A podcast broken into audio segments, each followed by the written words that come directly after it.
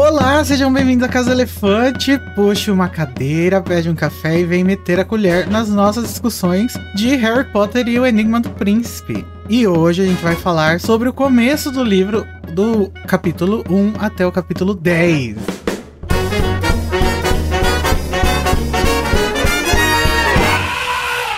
Mas, gente, não se esqueçam que a Casa Elefante contém spoilers e conteúdo adulto, hein? Fique ligado. Eu sou o Igor Moreto e estou aqui. Primeiramente com os hosts. Larissa, oi Lari. Oi, gente, tudo bom? Que tá fazendo a unha e não é piadinha do podcast, é a realidade. Tô mesmo. Com o Luiz, oi Luiz. Oi, pode me chamar de Lula, porque hoje eu vim trazer a alegria. Mentira.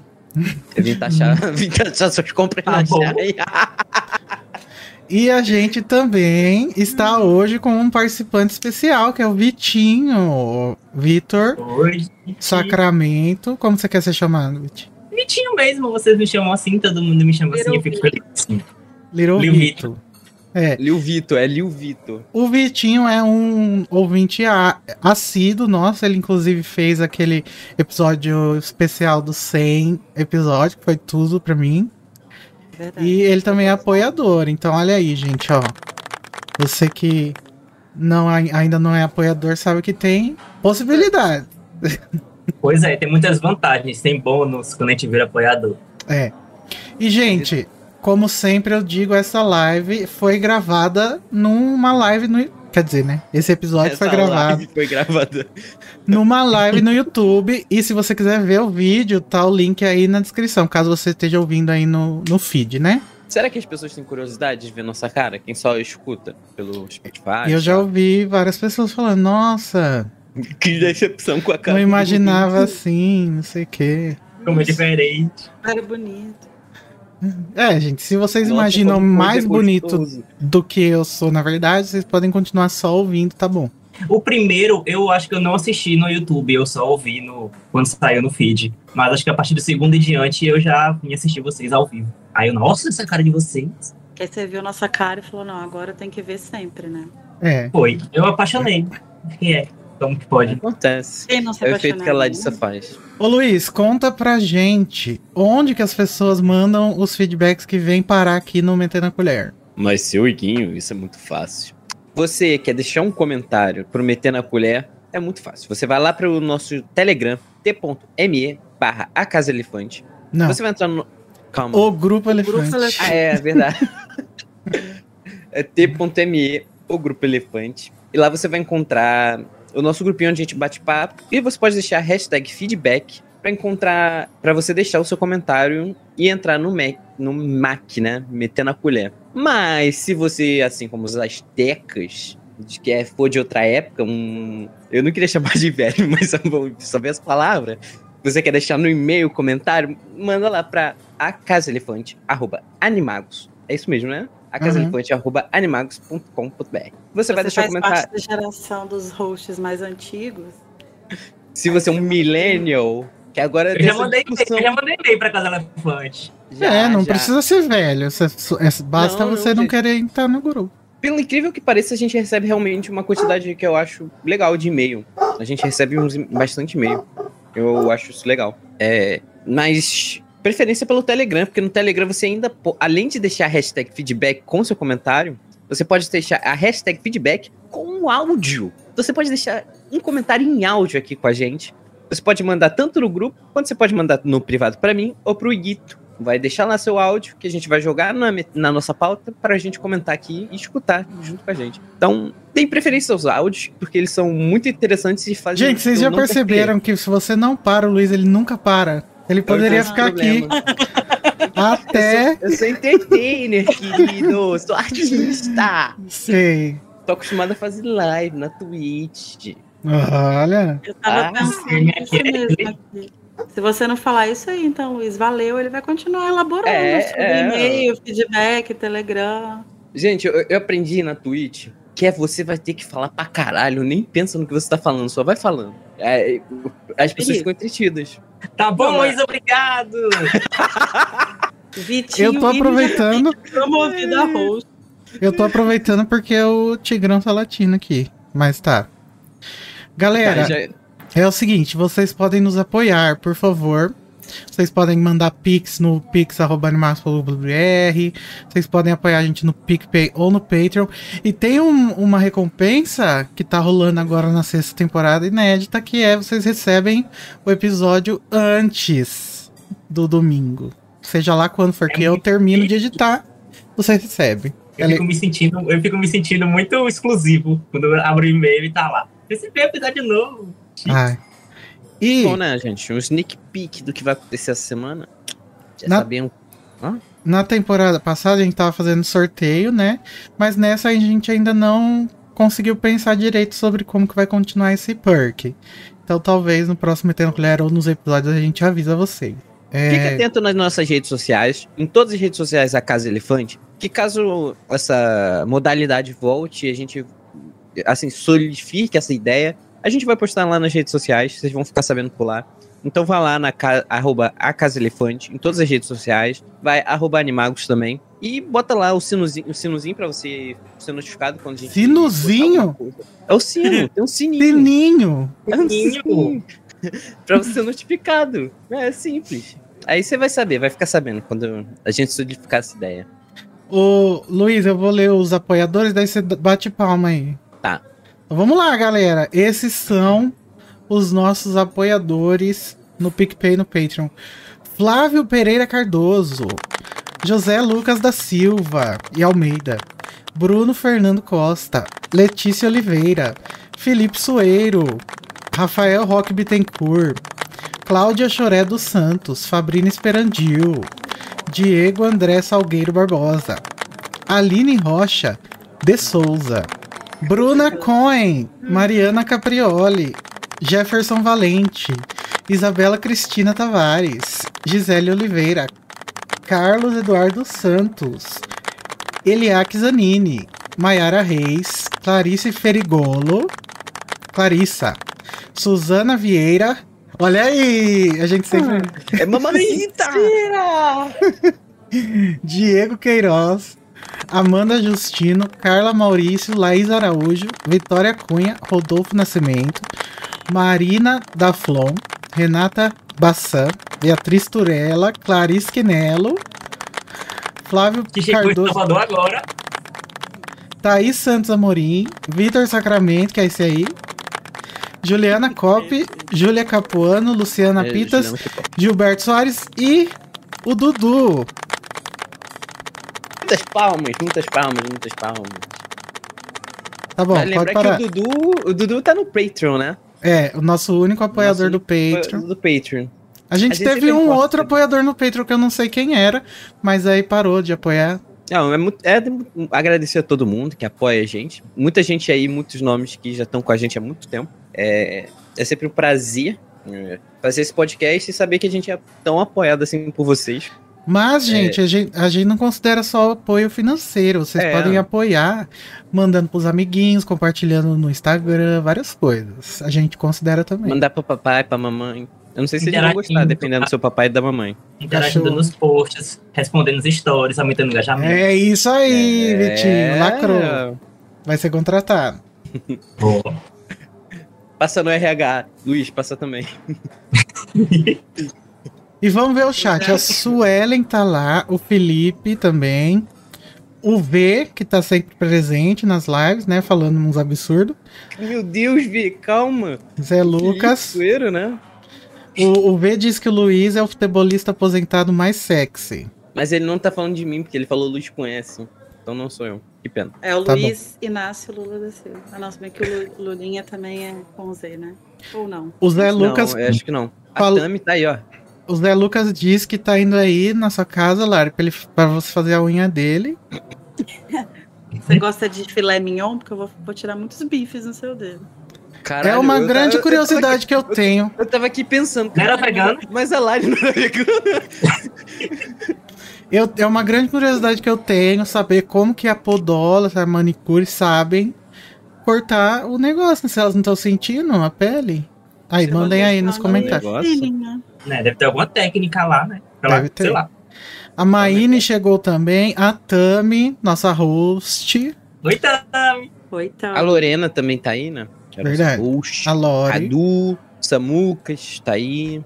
Nossa, Mariana, a Marina disse: queria assistir a live, porém fuso horário. Ela mora na Alemanha, né? Então, boa Caralho, noite, Brasil. tá Boa madrugada, lá. Alemanha. Marina, Bom, em breve Brasil, estarei na sua dia. terra. Bom, gente, Marina, um beijo, porque eu não sei quando eu vou estar na Alemanha, diferente da Lari. beijo em alemão é Kuss. Kuss. Ô, mas, gente, ah, eu tô ó, com a camisa de, do Kiss hoje. olha só. Olha a roquista. Gente, hoje nós não vamos falar sobre Harry Potter, na verdade. Nós vamos falar sobre o seriado Lost. Larissa, vocês pode começar. Não, brincadeira. pra quem tá acompanhando aí os stories da Lari, sabe que ela terminou Lost hoje, tá mexida. Tá emocionado, bichinho. Muitas emoções. Terminei de rever, sei lá, pela sétima vez, sei lá, alguma coisa assim. Mas sempre me abala. Tô triste. É um final que dividiu opiniões, né? Eu nunca assisti, mas Sim. assim, teve gente que Tá- amou tá- gente tem, em qualquer momento da universidade, da, da humanidade, você vai ter fascista, entendeu? Aham. Então, quem não gosta do final de Lost tá, infelizmente, nesse grupo. Dividiu entre pessoas e nazistas. Essa foi a fazer? O que, eu divisão. posso fazer? Tá parecendo uma Tipo, a galera no Twitter. Também a gente não pode confiar. Caso você não esteja entendendo, nós defendemos o fim do Lost, sim. Com certeza. O fim e o final. Tudo. Não tem nenhum defeito em nada. Tem- Talvez tenha uma encheção de linguiça por ali na segunda temporada, terceira. Série não tem. Acontece, acontece. Mas a questão é que, como um todo, a série se sustenta e tem um impacto. Positivo. Lorena, quem nunca viu Lost é o Partido Novo, entendeu? Tá ali, ó, em cima do muro, porém flertando com o fascismo. Porque se você ainda não foi, Atenção! se você ainda não foi capturada por Lost, alguém vai te pegar aí. Você tem que tomar cuidado. Olha, Lorena, eu também nunca assisti. A gente precisa, a gente precisa realmente entrar É. nessa militância aí do, pessoal e é, assistir Lost. falar. Não, não querendo ser chato, mas o pessoal da minha geração cagou pra Ah. Lost, nem sabe o que é Lost direito. Ah, mas sua geração também não, Luiz. O que, que tem de bom? Não, não, Lari. Ué. Ó, é, quem não assistiu Lost tem uma grande oportunidade, que é passar por essa experiência pela primeira vez, que a gente já não tem mais. Mas, nossa, que honra. Mas, É verdade. enfim, o, como o Luiz tá com problema na garganta, eu vou pedir pra ele ler apenas o resumo. E aí depois a gente lê os comentários. O Vitinho vai se dublar nesse, nesse Mac, já que ele Amém. está aqui. Eu amei. E o resto eu e a Lari gente lemos. testando novos conceitos. O Felipe falou lá no chat assim: é, essa live vai acabar domingo que vem com tanto de feedback. É, gente, te- eu tive que cortar um pedaço de alguns feedbacks. Por favor, não fiquem tristes. É, É pra poder mas caber tudo, né, gente? É, a Pra gente- ser justo por todo mundo. A gente que não que é Esse isso? povo e que gosta de manter era bom, né? Tá se regrando. É porque isso são os ouvintes sentindo o que que é ser editado pelo Igor, entendeu? Uhum. É, é o novo conceito, né? Da Casa Elefante. Vocês vão ver que eu sou muito responsável e considero. Os cons- como fala isso em português? Considerate. Eu sou muito passivo. É isso. Cuidadoso. Passivão? O quê? então tá. Vamos começar então pelo capítulo 1, né? Claro. O outro ministro, que é o nosso episódio 133. Caraca, a gente, a gente já passou de mais de 130 episódios. Que bizarro. Mais de 140, né? É, 140 agora. Cara, que bizarro. Que foda também, né? Mas vamos lá. O primeiro-ministro Tor... O primeiro-ministro trouxa tem um encontro com Cornelius Fudge. E ficamos sabendo do atribulado histórico da relação dos dois mundos. Eles conversaram sobre algumas coisas estranhas que vêm acontecendo. E Fudge esclarece que é tudo coisa dos bruxos. Rufus Scringer também aparece no escritório e se apresenta como novo ministro do mundo bruxo, já que Fudge foi destituído por causa das suas peripécias negacionistas dos anos anteriores. E o primeiro comentário já começamos com um do Vitinho. Vai, Vitinho, começa o trabalho, amigo. Vamos lá. Nossa, como isso é, isso é estra- estranho. Se Vamos lá. Eu queria só comentar Nossa, uma calma, coisa. Vê. Calma, calma. Eu acho, muito, eu acho muito bom que o, o Luiz fala o nome do Scringer como se fosse um latido, sabe? Rufus. Gostou? Sendo É- que tá escrito jeitão. Rufo, né? Ele fez É. o. Eu faço do meu jeitão. Ele, fa ele faz a sonoplastia dele. Gente, é, é, é porque. Sabe o que acontece? É porque Não precisa se justificar, cara Luiz. É muito estranho. Sabe por quê? Não, você já fez essa piada no episódio. Obrigado, Luiz, valeu! Eu lá. deixei isso na edição pra vocês verem o tipo de coisa insalubre que a gente passa nas gravações com o Luiz. Pode começar, Eu já Betinho. Luiz de... Nossa, tem que segurar. Vamos lá. É, começar. Voltou, caralho! Isso foi eu comemorando a volta do, da temporada. Podcast. Ah, achei Como que, estava- achei que era um, um retrato de quando o Lula voltou à presidência. Também. Pode ser também, fica aí no ar. Como eu estava com saudade de passar as minhas segundas com vocês, porque eu escuto o episódio toda segunda-feira, ao invés de na segunda de manhã, vocês começam a minha semana. Mas depois das comemorações, vamos aos comentários. Primeiramente, eu gostei da nova voz da Lia, que é nossa lenda tradutora sempre se reinventando. Eu adoro a, a Lia. Até porque vocês falam muito, muitas coisas em inglês e às vezes fico perdido. Mas Uhum. vamos lá. Eu lembro que da primeira vez que eu li esse livro, que na minha ordem doida foi o segundo da série que eu li, e eu fiquei, eu fiquei na, com aquela completa sensação de que, puta que pariu, o mundo que, fora do que tá ali no livro, ele também existe. E foi nesse capítulo que J.K. escreveu isso. Ela colocou isso na minha cabeça. Existe um mundo que tá ali ao redor e que ele também está acontecendo, além do, do mundinho do livro. Outra coisa, é, eu juro que eu não sabia dessa teoria de que nos filmes a história acontecia atualmente, enquanto nos livros passava nos anos 2000. Então, eu Não, não sabia que isso contrário. É. No livro é nos anos 90 e os filmes nos anos 2000. Uhum. Sim, eu não sabia que isso existia. E eu fiquei, nossa, porque as coisas fazem muito mais sentido agora quando eu vejo. Tem aquelas cenas, os, os mobiliários, carros, é tudo mais atual nos livros. Eu ficava com essa dúvida, mas não sabia que existia essa teoria. Eu achava que era só mais mal adaptado como o restante todo. É o esquema da HBO, né? Eles fizeram isso com. Fizeram o contrário agora no The Last of Us, né? The Last of Us, a parada acontece. Começa a acontecer em 2013, na série virou em 2003. É o mesmo esqueminha que eles fazem. Uhum. É, outra coisa, eu amo a linha de diálogo, abre aspas. Sem dúvida, ele tem um corpo, está andando, falando e matando. Então suponho, para os efeitos dessa conversa, que sim, ele está vivo. Isso aqui foi genial para mim, eu amo essa frase. Outra coisa interessante foi que eu vivi para ver a Lari. Lari, você defendeu Snape quando ele fala mal do Fudge. E eu acho que você está corretíssimo. O Sirius, né? Sirius. Sirius. O Sirius, perdão. Nossa, que Não era seu amigo? O comentário é meu, eu estou lendo, ele tá aqui na minha tela. Mas eu vou até dar um zoom aqui pra ver se. Em algum momento. Ah, gente, Ah, isso aqui é interessante. Assim como o Snape, eu sou uma personagem complexa. Todos somos, né? E, a, e a, cada, a cada temporada tem uma camada nova, né? Que a gente vai descobrindo. Sim. Na última a gente vai descobrir. Será que o, o- a equipe da Casa Elefante é nazista? Como andam dizendo no Twitter? Vamos saber. E. Vamos descobrir, né? Off, Eu, já, eu tô de vermelho, hein? comunista. Uhum. É, Lari fala em algum momento do, do meme da Rafa Kalimann, né? Indo pra cima da, da Fly e diz assim: Nossa, que meme velho. E alguns minutos depois, o Igor vem e solta o Jurássico, brilha muito no Corinthians. E isso que lá nos anos 2000, vai lembrar que isso é antigo. Então, Lari, abraça os memes antigos, porque eles existem e são importantes pra nós, pra nossa alegria. A Lari tá travada. Agora que eu peguei! Caralho! Para nossa alegria. Eu achei que a Lari tava fazendo alguma coisa muito concentrada ali, mas ela travou. Ai, ai. Volta pra nós. Outra coisa, eu queria deixar um recado pra Carol. Que eu amo os episódios que Carol é host, então eu tenho que dar todos os biscoitos pra essa maravilhosa. Beijo, beijo Carol. Então, fica aqui também a minha nota de repúdio por esse episódio. Esse é o primeiro da temporada e tem menos de uma hora de duração, mas mesmo assim eu amo vocês. Um beijão. É, eu acho que foi uma tendência dessa temporada até agora, né? A gente teve uns episódios mais curtinhos. É, eu acho que a média baixou, mas tem episódios assim de uma hora, uma hora e pouco que são Aham. bem bons. Mas quando dá menos de uma hora eu já começo julgando Acho- vocês. A, a, a média esse ano deu uma baixada. Mas eu acho que é um pouco mais essa questão de- do livro. Esses capítulos. O começo Ah, do ah. livro sempre é assim, devagar. É, É que ordem que- era muito grande tudo, né? Então. é. É Uhum. muita. Tudo muito extenso. Aqui eu acho um livro um pouquinho mais objetivo. Óbvio que mais lá no meio ele fica mais.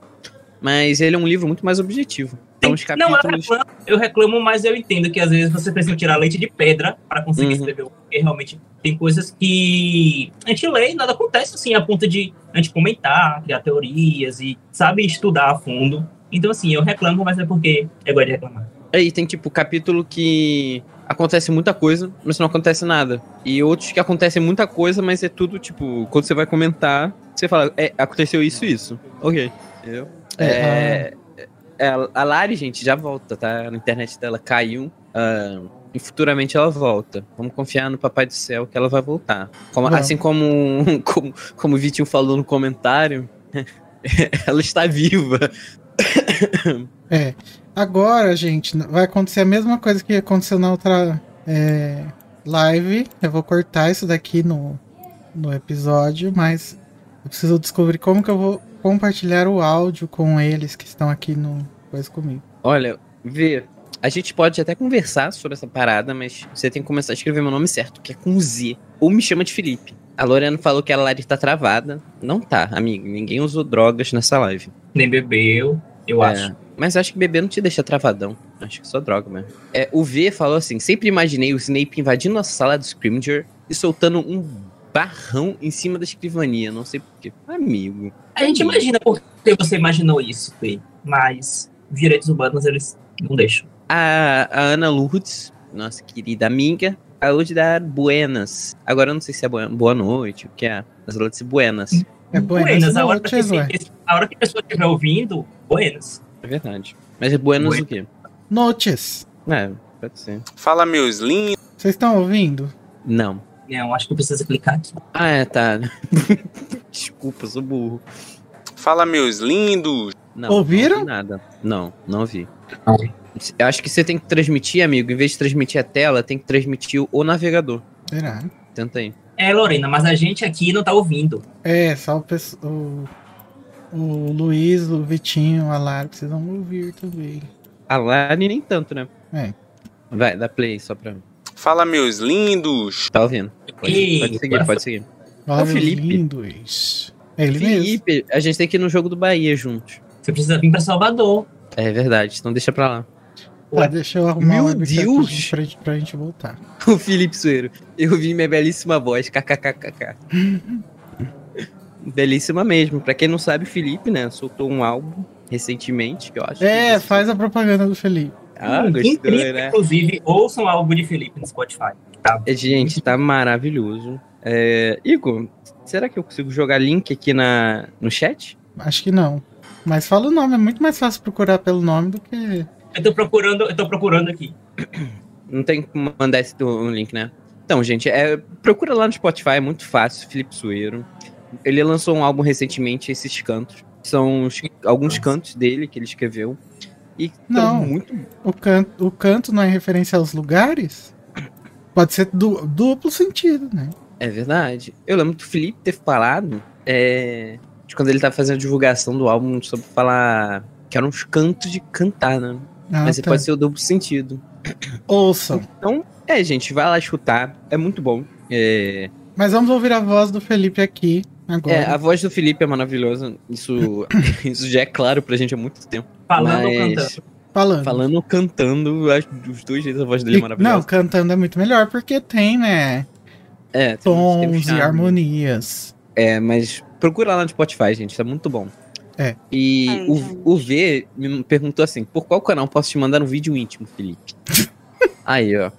O V se perde. O V se perde. Se perde. Ai, tá. É, bom, bem na hora que eu consegui arrumar as câmeras, a Lara entrou. Ah, Desculpa por, por esse inconveniente. Desculpa por Se existir. quiser, eu me retiro permanentemente. Desculpa por existir. Não. Deixa eu arrumar de novo. Tadinha da Lari. Lari é o nosso cerro de mais longe. Entretém o povo aí enquanto isso, então, Luiz. Você que é o palhaço. Caralho. Assim de graça vai ser. Tá bom, né? Fazer o quê? É isso, Amigo, tá você, as suas piadas Hum. Têm sucesso internacional aí, né? E você tá se fazendo esse desentendido. Sucesso internacional. É, ó, a, Ma- a Marina lá na Alemanha tava rindo pra caralho das suas piadas no episódio lá. Ai, ai. Tá bom, né? Ó, o Felipe Sueiro falou que Felipe e. O Felipe com E é o Luiz. É verdade, ele é o Felipe. Eu sou o Felipe. Inclusive, o Luiz botou Felipe na pauta, escreveu errado. Eu arrumei. Vi? Uhum. Pronto, já arrumei a câmera. É que, eu, É que eu botei correndo os do Felipe, porque ele me mandou, tipo, hoje, enquanto eu tava almoçando. Larissa, você entrou no, no, no- na transmissão aí que eu tô fazendo pra ouvir o áudio? Não. Claro que não. Então já vai entrando. Então a gente tá. vai escutar a voz belíssima do Cortei Felipe. va- e vamos voltar agora. Então vamos ouvir o áudio do Felipe sobre o nosso primeiro episódio. Fala, meus lindos! Felipe aqui, é. Fazer o feedback aqui da, do episódio O Outro Ministro, né? Começando agora essa temporada de Enigma do Príncipe, o melhor livro da saga. É, primeiramente, é, muito feliz com o retorno, de verdade, velho. Tipo, meu Deus, vocês fazem muita falta, velho. Pra gente assim. Putz, grila, mano. Muito bom, velho. E ainda recebi um mimo do apoiador. Caramba, fiquei muito feliz. Enfim, é. Sobre o capítulo, vocês arrasam como sempre, sensacionais. Tem coisas que, tipo, eu nunca tinha percebido, assim, que vocês falaram que essa questão da época é, dos, é, dos filmes e dos livros estão em épocas diferentes. nunca tinha percebido isso. É, e tem questão, essa questão que vocês fizeram, essa relação do, do primeiro-ministro trouxa, né, que J.K. escreve, com o primeiro-ministro que do tempo, né, real que existia na época. Muito interessante isso, também nunca parava pra pensar. Outras coisas que vocês comentaram também que eu achei interessante, essa, essa, esse embate, assim, entre os ministros é muito interessante. Interessante também como o primeiro-ministro trouxa, é, ele em nenhum momento se sente inferior, ao, a, sabe, ele está sempre ali, tipo, de igual para igual, assim, é, em ego, sabe? Mesmo ele sendo trouxa e o outro cara sendo bruxo, tipo, o cara tem ali o recurso da magia e tal, em tese é mais poderoso do que ele. É, interessante isso como um ego, né, do... Acho que é um... Acho que é... Acho que J.K. tenta colocar ali, tipo... Que político é político, independente se ele seja bruxo ou, ou trouxa, né? É interessante. Esse capítulo é muito bom, pra mim ele é, o, assim como muitos de vocês, pra mim é, é um dos, dos favoritos. Acho que top 3, assim. É, ainda coloco, eu acho que ainda coloco o primeiro capítulo da saga como o primeiro pra mim, por questão, tipo, sabe, sei lá, o começo de tudo, é um capítulo muito bom também. É, enfim, mas esse, sem dúvida, já começa o livro, como o Lari falou, né? A gente começa o livro, o melhor livro da saga, com um capítulo espetacular. E o seguinte também, então, é uma sequência de lenhar, assim, de, de, de o começo desse livro. Pô, esse livro é massa, eu tô empolgadaço, vambora, vambora, é, fui. Valeu, galera. É, vou tentar ser mais fiel aqui nos feedbacks, porque esse é meu livro preferido, eu quero fazer sempre, de todos os capítulos. Então, é isso, vambora. Aquele abraço e bora Bahia. O Felipe é a melhor pessoa, né? A Eu Felipe é amo. Fofo. O V tá falando horror a LOL, não é esporte. Eu gosto. A Lorena falou eu gosto, Luiz. O Felipe também falou eu gosto. Verdade. São meus únicos companheiros que gostam de esporte. Mas é, eu gosto também desse retrato que a J.K. faz da existência.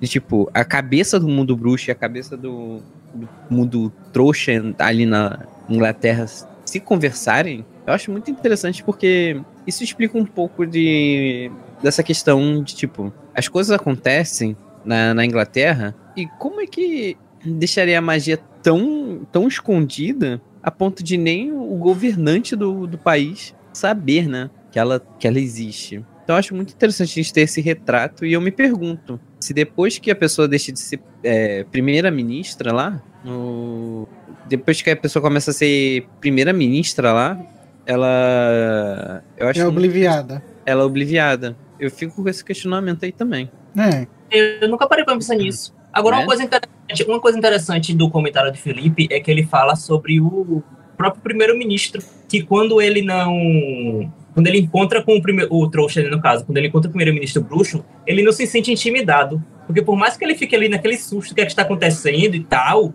ele mantém a pose e ele não se deixa intimidar por uma pessoa ali completamente estranha, fazendo coisas que você sabe, magia, e ele fica ali na pose, não vou deixar, não vou deitar. Uhum. É, mas Não, acho que o susto faz a gente ficar num. sei lá, num jeito. Você não. O que, que você vai fazer? Se você ameaçar a pessoa, você não sabe o que ela é capaz, né? É isso, a gente, no, no medo, né, a gente entra em modo de luta ou fuga. Ele entrou no modo de luta, porque ele poderia simplesmente ficar passivo, submisso a, a, a, ao Fudge na época, né? Mas ele não, ele tancou e falou, tá, e aí? Uhum. Então, agora a gente pode ouvir o próximo áudio que eu vou mandar. Calma, tem um comentário da, da Maine, né? Depois tem um áudio, né? Ah, não, tem um áudio da Natália. O áudio da Natália. Tá. Mas assim, o Felipe, obrigado por nos ouvir. Acho que o mimo que ele falou dos apoiadores lá era o de receber antes, né?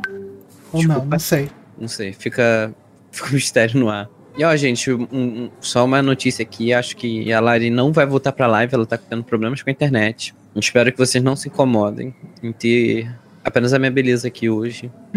Então, é isso aí. Tem um Olha- ouvinte aqui mandando mensagem no chat, Rafa, te amo. Tem um. Ah, que amor. Ai, poxa, o, o, o Vitinho foi muito, muito rápido. Eu ia falar que tinha um ouvinte aqui no chat que tava afim de um. De, um, de uma das três pessoas que tá aqui. Obrigado por estragar.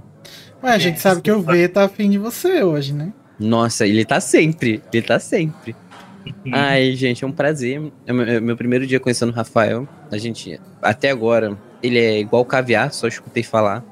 É um Dá play conhecê-lo. no áudio, Luiz, pelo amor de Deus. Posso dar play? Eu, tô- Pode. eu tava enrolando, achei que você tava botando aí. Tá, vou dar play.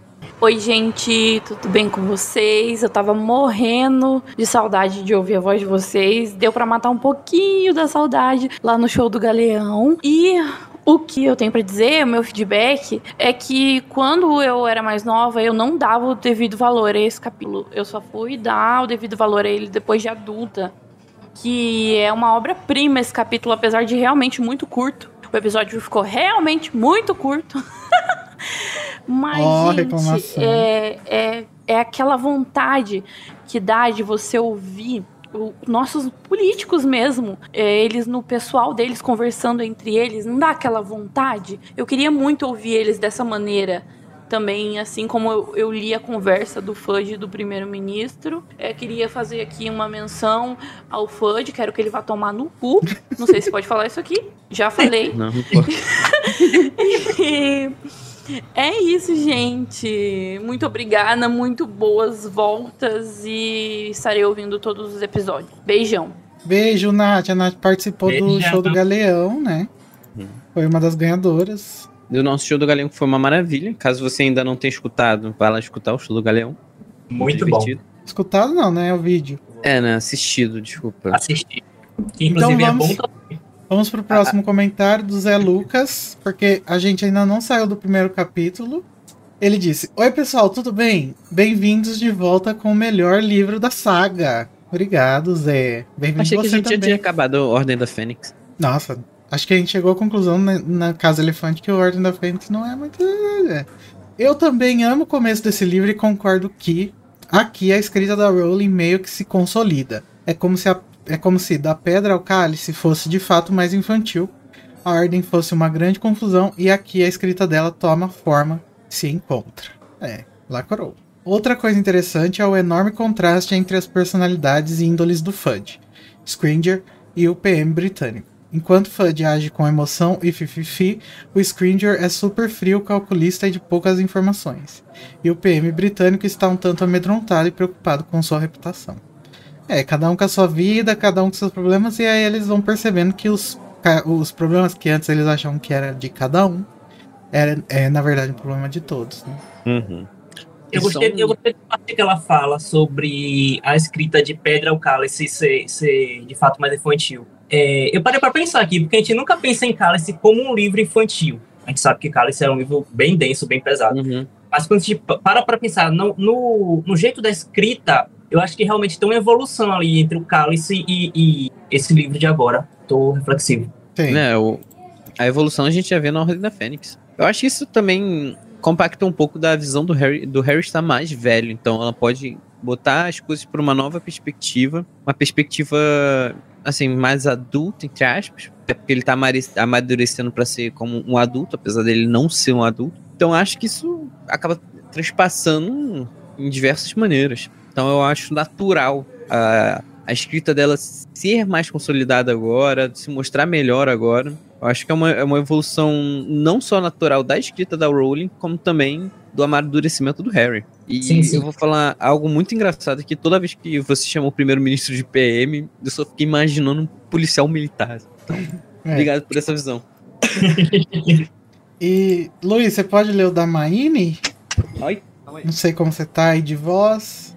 Eu posso ler. Então lê aí, Vitinho. Tá bom, vou lá. Oi, Elefanters. É, não estou em... Olá! Não estou em um Agora- momento muito bom, mas como ele está coincidindo com, com o melhor livro, não posso deixar de comentar, principalmente esse capítulo maravilhoso. Uma das coisas que eu mais gosto da saga é, os- é o fato de não ser um- num lugar distante, ou num planeta, ou galáxia, e a GK tem várias formas de dizer que tudo está acontecendo debaixo do nosso nariz. Uma piscadinha marota. Tem muitas coisas que mexem comigo nesse capítulo. Vou fazer tópicos para não me estender muito mais. Primeiro, apesar de ser um político com suas armações e tal, eu tenho um pouco de dó do primeiro-ministro trouxa. Por quê? Eu odeio estar errada, mas eu odeio mais que me culpem se não estou. O pobre não tem culpa dos BO e não pode fazer nada. Acho que ela está se referindo aos acidentes e tal, o pessoal coloca a culpa do governo e não necessariamente a culpa dele, né? Uhum. Segundo, comentei na Listem Party, mas assim como o ministro recebe uma visita bizarra falando de um mundo mágico e ele o deixa ir embora sem metralhar. Ah, sim, é uma pergunta. Como assim o ministro recebe uma visita, uma visita bizarra falando de um mundo mágico e ele deixa embora sem metralhar ele de perguntas? É, realmente. É, se fosse eu, ia encher tanto o saco do, do quadro que ele ia pedir pra sair da minha parede. É, acho que eu também. E não sei se. E não sei, não. Se quando o Food aparecesse de novo, eu não ia dar um jeito de me jogar na lareira com ele. Nossa. É realmente, né? Você recebe, você recebe aquela informação de, de um mundo totalmente diferente e não para de perguntar. Terceiro, o Fudge é muito suportável, ainda tem coragem de chorar as pitangas. Ah, por favor. Realmente, empatia com o Fudge não estamos tendo. Quarto, o primeiro-ministro trouxa, trouxa, que é a pessoa menos informada do rolê, estava notando que o mundo bruxo estava, de, estava degringolando, enquanto o Fudge negacionista fechava os olhos. Como disse Ico, qualquer humilhação para Fudge é pouco. Ah, e adoro o primeiro-ministro trouxa perder no chão quando em uma das visitas do Fudge ele fala dos três dragões e uma esfinge. Beijos. É, um flashback, né? Uhum. O próximo comentário é da Marina da Flon. Ela Eu disse. posso ler se quiser. Não, eu leio. Eu já fiz o que eu queria fazer. Olá, Casa Elefante. Tô sem mandar feedback faz tempo, mas nada como o primeiro capítulo do Príncipe pra mudar isso. É isso aí, Marina. Amo esse capítulo. Aliás, quando eu tava relendo o Príncipe, agora acabei passando a Casa Elefante e tô já lendo Relíquias. Foi muito gostoso ir lendo cada capítulo e relembrando o quanto eu amo esse livro. É só capítulo incrível. É, e, e são capítulos que falam por si só. Acho que por isso que a gente tem é, episódios mais rápidos. Porque os capítulos é, são lacrativos, sabe? Não tem o que falar. Literalmente. So- sobre a coisa de bater na madeira, aqui na Alemanha também tem isso. Mas eles batem quando mencionam alguma coisa muito boa ou que tá indo como planejado, como forma de não dar azar, porque falou bem. Olha, é o contrário, então. É o Jinx. Uhum. É o inverso. Tipo quando o autônomo fala que o mês tá bom e cheio de trabalho. É bom bater na madeira depois pra não cancelarem nada nem pararem de mandar jobs. Ah, é tipo como se fosse tipo pra espantar o agouro, mau agouro. Esse capítulo é um presente porque tá te introduzindo ao melhor livro da saga. Coração. Bem isso. É. Obrigado pelo comentário, Marina. Agradecido. Muito legal. E vamos para o capítulo 2, A Rua da Fiação, cujo resumo o Luiz vai ler pra gente. Narcisa Malfoy e Bellatrix, e Lestrange aparataram em uma vizinhança trouxa para visitar Severo Snape. Bellatrix, que não confia nele, tenta convencer a irmã a não pedir ajuda, mas Narcisa está decidida a proteger o filho, que foi envolvido em um plano suspeito de Voldemort para se desenrolar em Hogwarts. Na casa, além de Snape, elas encontram Rabicho, que está lá por ordens do Voldemort. Após questionar a lealdade de Snape, Bellatrix ouve respostas para todas as perguntas que tem sobre a trajetória dele como um comensal da morte. Narcisa expõe um medo de que Draco morra tentando realizar o plano de Voldemort e pede que Snape se comprometa a ajudá-lo, fazendo o voto perpétuo. Embora Bellatrix duvide que ele seja capaz de se comprometer a esse ponto, Snape aceita. E É, gato. É, Então, aí, galera. o Zé Lucas comentou: Oi, meus severinhos, tudo bem? Tudo Olá. bem. Olá. Quanto ao paralelo entre Voldemort e Bolsonaro, é válida a comparação com certeza. O Voldemort se coloca como puro sangue quando não é, e o Bolsonaro se coloca como religioso, imbrochável, correto e etc. quando não é também. Ah, o imbrochável a gente não tem como saber, né? Mas ele se coloca, né? É. e foi pi- pista falsa total que o Snape nele também, amigo. foi pista falsa total que o Snape quisesse selecionar defesa contra as artes das trevas. Eu acho que conforme o Harry vai descobrindo, lendo o livro de poções, fica mais claro que fica mais claro pra gente que o Snape gosta e entende muito sobre poções e que o lugar dele era ali. Queremos também um texto sobre o reencontro de Snape e Voldemort, que deve render uma cena incrível. Fico pensando que o Snape, ao, des ao desaparatar pelo, para perto do Voldemort, tenha o encontrado em sua própria casa aguardando por ele. Nossa, que delícia! PS1. É Descansa em paz na raposa. Saudades, na raposa. Saudades. Descansa em paz. querido. PS2, chateadíssimo de não ter feito parte desse episódio, porque sou. Olha só, engenheiro têxtil e entendo das spinning mills, dos tecidos, das roupas, dos fios, de votos perpétuos e tudo mais. Mas amo vocês mesmo assim. Beijos. Mas é, eu não sabia que você era engenheiro têxtil, senão eu teria te convidado. Nossa, eu tô chocadíssimo. Aí eu sabia e eu fiquei chocado quando eu descobri também. É, cara. Então vamos, vamos ler o seu comentário, Vitinho. Olha aí. Duble-se. Lá. Eu- Oi, meus amores. Oi. É, terminei o último episódio reclamando que tinha sido curto demais e vou começar este elogiando as mais de duas horas de conteúdo sobre esse capítulo que é tão interessante. Nunca critiquei. E queria começar elogiando mais uma vez a vocês pelas análises fantásticas que vocês fazem sobre a obra e a questão das roupas e o estado delas sempre foi algo que me chamou atenção nas minhas leituras e eu não conseguia identificar exatamente o que era. Mas agora ficou claro que a roupa também é um marcador social no mundo bruxo. É, Vocês a falam Rowling usa muita coisa. Não a Rowling, né? Mas todo autor que sabe escrever, né? Consegue usar coisas que não são literalmente o que ela tá querendo dizer, mas que representam, né? Ela faz com as roupas, com comida, com o- sujeira, tipo o Harry lá no monte de sujeira no quarto dele, para representar a mente dele, né? Uhum. Eu amo. Interessante, muito bom. É, vocês falam em algum momento da relação de Snape com Hogwarts, e eu acredito que a relação dele é a mesma sensação de lá que Harry tem. Porque se a gente for parar para analisar, ambos passaram por, por abusos físicos e psicológicos dos seus responsáveis, e viu na escola um paraíso onde podiam viver em paz. Mesmo apesar do bullying, diferente de casa, em Hogwarts eles conseguiam se defender. E eu imagino que ter essa percepção incomodava muito Snape. Isso era mais motivo dele fazer com que a vida de Harry fosse um inferno ali na escola. Porque ele acaba se, ele acaba se vendo um pouco ali em Harry. Uhum. Uhum. Eu acho Outro que ele não gosta de se ver no Harry, né? Ah, deve, deve incomodar muito ele, porque ele se vê em Harry, mas ele olha e vê Thiago. Mas será que ele, ele se vê mesmo no Harry? Acho Ou que ele. não se vê em Harry, não. Eu acho que nesse aspecto, sim. Na Mas relação ele de sabe Harry disso? É isso que eu não sei se ele sabe. Será que o Dumbledore conta tudo? Não, eu imagino que ele vê Harry andando tranquilamente, inclusive é, é, quebrando regras para andar pela escola e tal. Ele acaba sabendo que aquilo ali faz com que Harry se sinta confortável para fazer aquelas coisas. E Harry se sentindo confortável é uma coisa que incomoda ele. É. Que ele queria que ele fosse o Outcast igual a ele. Exatamente. Preciso dizer que Carol de Bellatrix foi absolutamente tudo para mim, tudo. Então, Carol, outro beijo para você. Lari, em algum momento, fala que a confiança que- Voldemort tem em Snape se baseia no fato de que Snape mata Dumbledore. E eu acho que essa foi uma jogada de mestre de Dumbledore e Snape no quesito do reforço dessa confiança que Snape precisava que Voldemort tivesse nele. Veja bem, Voldemort temia tanto a morte que eu acho que nem nos piores planos dele, Dumbledore pediria para ser assassinado. Então, não tem nada mais no universo que Snape pudesse fazer para confirmar a, que era leal a Voldemort do que matar o único cara que ele tinha um cagaço de enfrentar. Então, eu acho, acho que, que matar, sentido. né? matar Dumbledore foi tipo assim, não tem nada mais que ele podia ter feito para fazer com que Voldemort confiasse nele.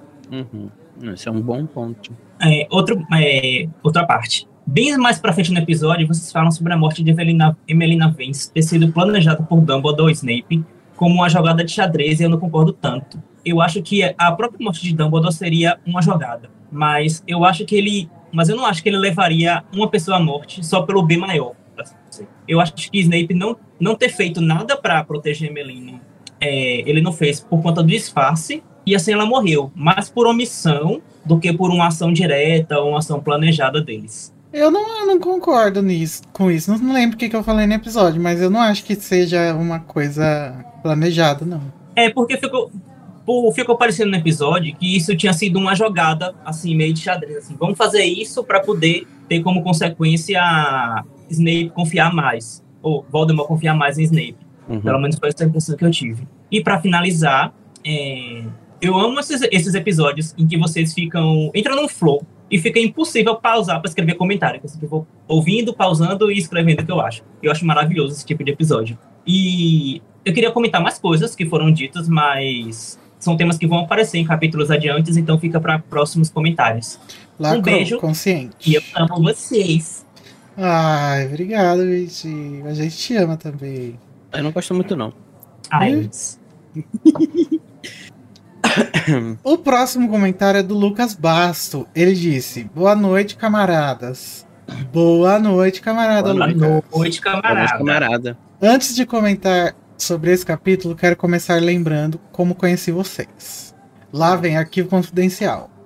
Arquivo confidencial, meu. Estava sem nada para fazer e achei um exemplar de Prisioneiro e comecei a reler depois de muito tempo afastado da série. Surgiram algumas dúvidas sobre a história e comecei a pesquisar sobre e acabei achando um episódio da Casa Elefante. Será que sanou as dúvidas? Ou deixou com mais dúvidas. Consegui acompanhar vocês e fiz até alguns comentários, principalmente relacionados a quadribol, mas que não apareceram no Metendo a Colher. Denúncia! Ah, mas se ele tava ouvindo depois, já aí já passou, não dava mais. É, amigo. Aí é complicado. Com a pausa. Hã? Não, só explicar que a gente bota até uns comentários retroativos, mas tipo, assim, tão retroativo, às vezes é complicado encaixar. Com a pausa entre Cálice e Ordem, me distanciei de vocês, mas esse ano comecei a te- e terminei Ordem da Fênix, capítulo a capítulo com vocês, e agora estou perto de acompanhar os episódios novos. Agora, bom. s- sobre esse capítulo. Ele é a prova de que Bellatrix teve sim um filho de Voldemort. É, gato. Embora ainda não tenha lido A Criança Amaldiçoada, espero fazer isso junto à Casa Elefante na oitava temporada. Bora! Será? Será que vai ter oitava temporada? Sim, sim. A Sobre ideia, isso, a ideia de Snape e Dumbledore terem meio que programado a morte da Emelina. Ah lá, ele também teve a mesma inspiração que o Vitinho. Uhum. Me deixou muito pra baixo. Não sei nem descrever o que estou pensando, mas o pior sentimento é saber que faz todo sentido eles sacrificarem esse peão, embora quebre a aura de heróis que eu tinha construídos para eles. Bom, olha, primeiramente, eu acho que a gente não quis dizer isso, mas duas pessoas entenderam assim, então ficou parecendo que era isso. Mas eu acho que o que a gente quis dizer foi que isso ajudou na relação do Voldemort com o Snape, mas não que tenha sido planejado. Pelo menos é o que eu acho, porque eu não acho que haja uma malícia tão grande assim no, no Dumbledore, sabe? É, a gente sabe que ele é inteligente, mas eu acho que Não, ele, Ele não mataria não uma pessoa qualquer. é. assim. ele não acha esse ponto. eu também acho que ele não seria frio. a esse- É. É, até porque ele é uma pessoa que evita ter que matar isso e a gente vê até um pouco disso em Animais Fantásticos. Que ele, se ele precisar, ele se bota na frente. Ele tem um pouco daquilo ah, do Harry também, de tipo, a minha vida não vale tanto quanto a dos outros, sabe? Ele tem muito disso. E aí o Lucas termina o comentário dele falando: Mais importante que desmembrar a obra de J.K. Rowling é usá-la para espalhar a mensagem do comunismo. Então sigam firmes, abra. É isso, gente. A gente, na verdade, eh, o caso Elefante é. Ninguém que gosta de Harry Potter é tudo um plano pra enfiar comunismo no goela abaixo de vocês. Pegou justamente o maior fandom. Enquanto as pessoas estão preocupadas do comunismo tá, o comunismo tá nas escolas, na verdade, o comunismo tá no conteúdo que a gente que as que as pessoas estão consumindo, hein? É, gato. O próximo comentário é da Maine. E ela disse. Eu posso ler, se é pequenininho. Dá, dá tranquilo, acho. Então lê. A Maine tava aí no chat. Será que ela foi embora? Ah, tomara que não. A Suelen tá aí. Tem áudio da Suelen, se eu não me engano. Tem dois. É. É. Oi, Elefanters. Já disse Oi. antes que eu amo esse livro pelo simples motivo de Too Much Snape. Ah, não quero ler mais não. Obrigado, Lorena.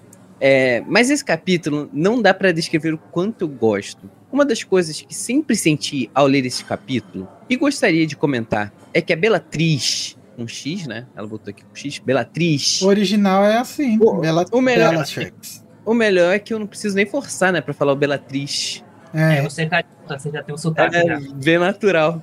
Me, pa- me parece um pouco aquela amiga. É, amiga pet? o Ela vai explicar aí. Ah, vi essa expressão há muito tempo. Que falava sobre aquelas personagens de filmes estadunidenses. Ah, gostei. Estadunidense. Que é a amiga burra da popular. Que tem como única função acariciar o ego e adorar a líder. A impressão que eu tenho é que Voldemort a suporta muito por causa dessa adoração dela. Mas ele não, não conta com ela como realmente alguém importante na ordem das coisas. Isso é muito, isso é muito da cabeça dela. E mesmo ela fazendo parte das principais operações, ela só está lá para preencher o quórum. É, Carol, melhor Bellatrix ever. Eu Mais uma fã da Carol. Mas eu acho que o Voldemort trata a Bellatrix meio como um dono de um cachorro raivoso, assim, sabe? Que usa pra assustar as pessoas. Ele sabe que ele pode usar ela, porque ela é maluca. Então ele mantém essa relação.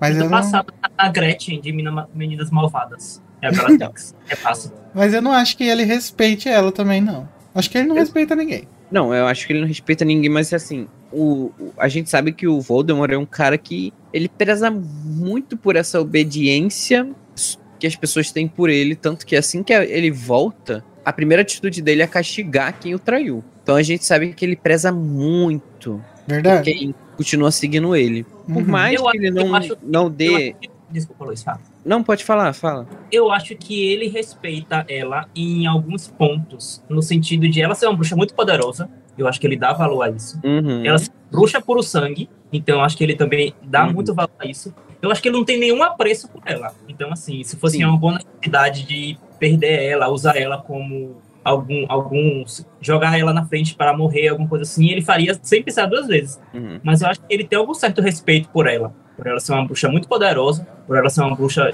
de família nobre. Puro sangue. Uhum. Mas só por isso mesmo.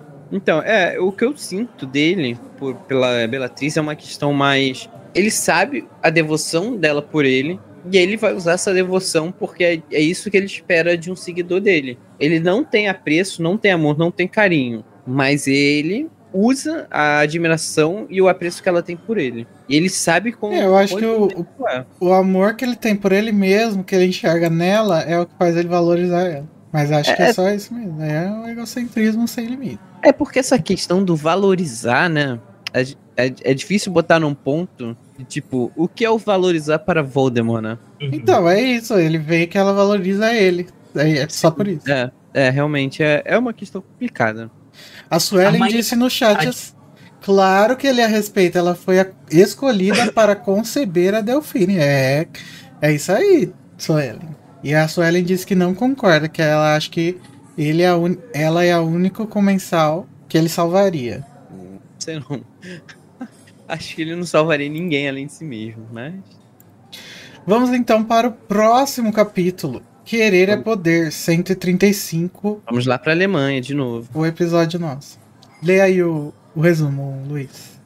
135, querer é poder. Ué, você não vai ler o comentário da Marina, não? Ah, me perdi na pauta, desculpa. Importa. Então vamos para o próximo comentário da Marina da Flon, diretamente da Alemanha. Mais um capítulo foda desse livro. Mais um episódio foda da casa. Ai, meu Deus. Sobre usar o voto perpétuo para reforçar a segurança da Fidelis, não acho que funcionaria. Eu entendo a Fidelis como ato de depositar a sua confiança em alguém que vai guardar aquele segredo. Não sei se o voto perpétuo poderia abalar o Fidelis como se fossem feitiços que se cancelam de alguma forma. Um depende da confiança e o outro é basicamente uma ameaça. Uma forma de forçar alguém a te fazer uma promessa, justamente por não ter confiança plena. Não me parece muito compatível. Falando da Narcisa, falando na Narcisa do filme, eu odeio aquele cabelo loiro com preto da Narcisa. Ela era pra ser toda classuda e não gostei de como ficou a caracterização. Nada contra a atriz. Inclusive muito triste a morte dela, tão nova. Mas não consigo nem dizer se gosto ou não da atuação, porque aquele cabelo me tira da imersão. Olha. Eu também não gosto, não, do cabelo preto e, e loiro, porque eu li e imaginei uma mulher toda loira, né? Como todos os, ma- os Malfoy. Mas eu acho que é interessante esse negócio dela ter o cabelo meio preto, meio loiro, porque ela transita entre as duas famílias, né? É isso que eu ia falar. Na Ela- verdade, ela não nasceu mal foi, né? É, então. É. Ela tá essa, virando. essa parada de usar o cabelo das duas cores, eu acho que é uma metáfora muito legal. De tipo, ela, ela, é, um, ela é uma Black, mas ela também se esforça pra ser a Malfoy, a, a, a matri, matriarca da, da família Malfoy. Eu acho que é uma. Até naquele momento onde a gente tem. ah, quando ela segura, né? Ela vai confirmar da morte do, do Harry. Eu acho interessante que mostra um pouco dessa dualidade de tipo. Ela é tão, tão focada em ser aquela matriarca da família Malfoy que ela se bota ali no perigo de fingir que o Harry morreu por causa do filho dela. Uhum. Então eu acho, eu acho, eu, Luiz Felipe, acho isso interessante. Um detalhezinho que fica interessante. Ó, Eu a tava- Ana Lourdes também falou aqui, ó. Poxa, eu amo, cab- eu amo esse cabelo Cruella devido da Narcisa no filme. Cruella. Eu tava pensando aqui sobre a questão dos feitiços. Que eu tava aqui pensando, se você usa o voto perpétuo pra você dizer que vai fazer uma coisa que você não pode pelo feitiço Fidelius, automaticamente você morre. Porque se você tá impedido, então eu acho que o ideal é você não jurar fazer coisas que você não pode por estar preso através de outros feitiços. Amigo, acho que isso é o ideal na vida, né? Não jurar coisas que... Não jurar fazer coisas que você Não, é o ideal na vida, mas na vida do mundo mágico você vai morrer, então não é nem ideal, né? É o material mesmo. Fica aí a lição. Não façam juramentos que não podem cumprir. Mas agora capítulo 3, Querer é Poder, o nosso episódio 135. Agora sim. É, no, no meio de uma montanha de lixo, e é meu, meu quarto, dorme Harry Potter. Espalhado pelo quarto, há jornais, folhetos, comida e o mais importante, uma carta de Dumbledore. O diretor diz que vai visitar Harry para levá-lo à toca, mas, desacreditado, Harry nem faz as malas. Dumbledore chega e conversa com Harry e os Dursley. E os Dursleys. Ele revela o testamento de Sirius ao aluno e dá alguns tapas retóricos na família. Por fim, Harry faz as malas correndo e é levado pelo diretor à aventura. Nossa, esse levado pelo diretor à aventura é muito sessão da tarde. E você tá lendo com a voz do- daquele cara que explica a prova no BBB? Não parece, Luiz? Hum, hum, não sei, amigo. É porque eu acho que eu tô fanho. O Boninho, Luiz? Não sei. Não é o só, Boninho. eu só tô fanho. E já começamos com um comentário do Vitinho. O Enquanto ele lê, é, perdão, Vitinho, mas eu vou precisar ir no banheiro e já volto. Mas continuem aí. Realidade, ele não quer te escutar. Responda oi, oi, meus amores, Luiz. O Emerson- Oi. Oi, Vitinho. É, logo no começo, Tami fala que tem a sensação que mais pro fim da obra, J.K. começou a escrever cenas mais cinematográficas, pegando um pouco de inspiração dos filmes, e eu concordo um pouco com ela. Mas eu queria acrescentar que também, também faz parte disso a própria evolução de J.K. como escritora, que agora ela consegue escrever cenas mais fluidas, como eu acho que ela não sabia escrever nos primeiros livros. É, eu acho que os cenários dos filmes impactam, pelo menos no meu imaginário, quando estamos lendo as cenas. Por exemplo, na minha cabeça, o quarto de Harry na casa dos Dursley sempre foi aquele quarto ali da cama secreta, com aquele guarda-roupa que a porta não fecha e tal. Eu sempre tive essa imagem. É, eu simplesmente amo, amo de paixão o Dumbledore debochado. E eu acho muito chique o jeito que ele cresce grandão pra cima dos, dos Dursley, grandão. mas em cima do salto. Ele vai pra cima, mas ele não desce do, da classe. Com relação ao quarto de Harry tá imundo, eu acho que faltou vocês pontuarem uma grande motivação dele não ter arrumado.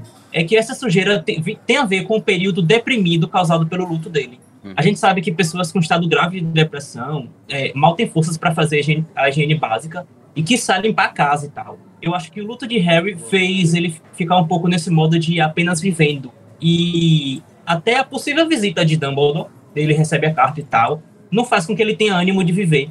Então acho que esse período de luto faz com que ele fique ali só parado, só vivendo. E no fim do episódio, vocês falam sobre Petúnia e o motivo dela ter ficado vermelha quando Dumbledore bota as verdades sobre Duda ali na mesa, né? Eu tenho a impressão de que a maior culpa de Duda ter se tornado quem se tornou vem de Walter ter obriga obrigado a esposa a mimar ele. Porque muitas das cenas de cuidado que os Dursley têm com Duda, a parte que Petúnia exerce vem da preocupação de mãe, mas a de Walter sempre é passagem de pano pro erro. Eu imagino que Walter tenha sido criado assim e fez com que Petu, Petúnia seguisse seus passos. Mas Petúnia, Petúnia não teve aquele mimo na infância, já que tudo foi direcionado a Lilian. Então, quando Dumbledore cobra essa, essa criação, ela fica meio puta merda, eu com esse jeito certo, mas eu deixei Walter fazer do jeito errado. Então ela fica meio com vergonha disso. E é isso, gente. Eu amo vocês. Ahn, ótimo comentário, Vitinho, na, na... Eu preciso parar de escrever comentários grandes assim. Não, não, não. Pior que esse comentário é realmente muito bom. É, primeiro, falando sobre a questão da Tami e a, a questão de estar parecido mais com os, os filmes, né? A minha opinião sobre isso é tipo. Ela já. Ela, a gente sabe que no início ela já começou a pensar o que ia acontecer no, no, sexto, no, no sétimo, no sétimo livro. É, então eu acho que essas cenas elas são acho que mais ela mais tinha consolidado na mente dela ela, ela teve mais tempo para desenvolver isso tudo então é normal ela ter essa, esse tom mais cinematográfico um tom é, mais é, como eu posso dizer, mais fluido. É porque já era algo mu- muito consolidado na cabeça dela. Ela teve tempo suficiente para planejar aquilo e parecia algo real a esse ponto de, Mais refinado. é, de ser refinado. Ela teve, ela teve tempo para poder refinar esses momentos desses dois últimos livros, que são coisas que ela já pensou bem antes e ela veio criando para chegar a esse ponto.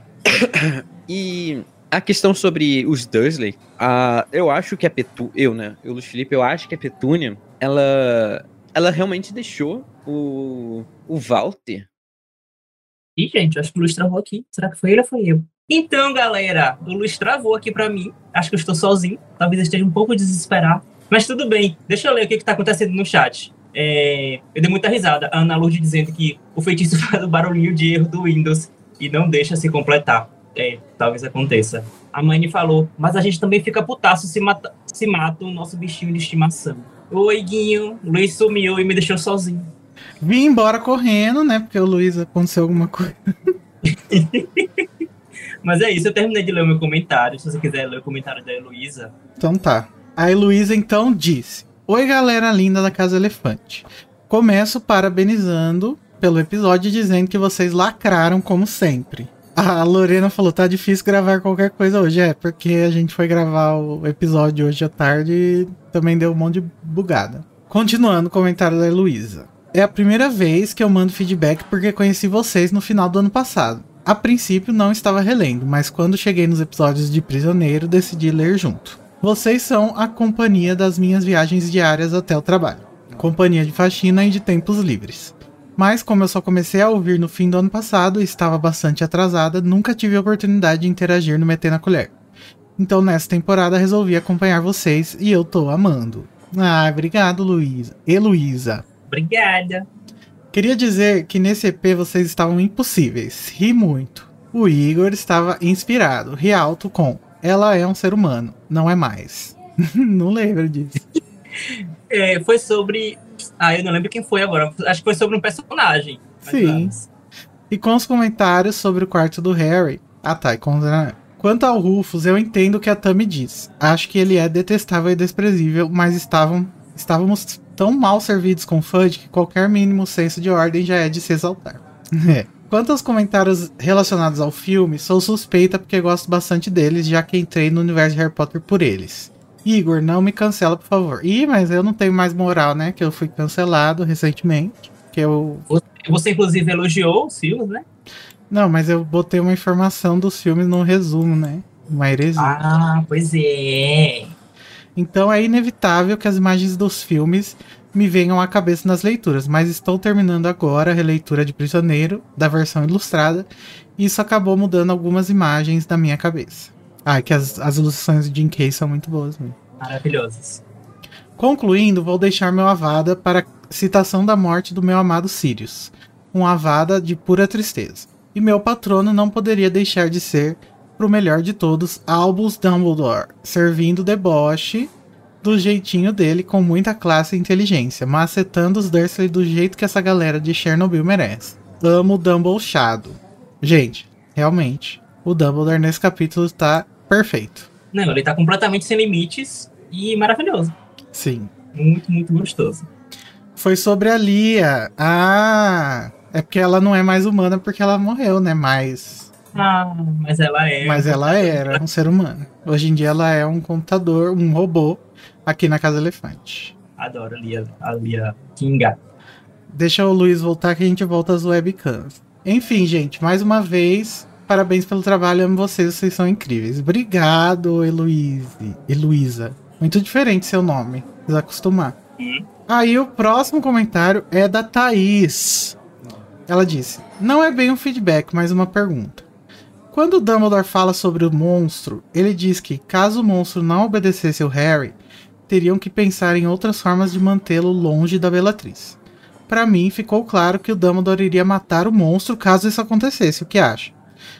Não? Eu acho que não, gente, porque o Dumbledore não mataria ninguém, sabe? É a mesma questão daquela da daquela outra comentário lá. Eu acho que o Dumbledore não tem malícia suficiente pra isso. Eu não sei se chegaria a um ponto muito dramático que o Dumbledore acabaria fazendo isso, mas eu acho que não. Talvez ele falou em prisão ou em, sei lá, falar com o ministério para o ministério dar um jeito, um jeito no sentido de, tipo assim, barrar esse contato, talvez. É, até porque o Dumbledore pôde matar o Grindelwald, não matou, né? Então, não acho que ele mataria esse monstro assim.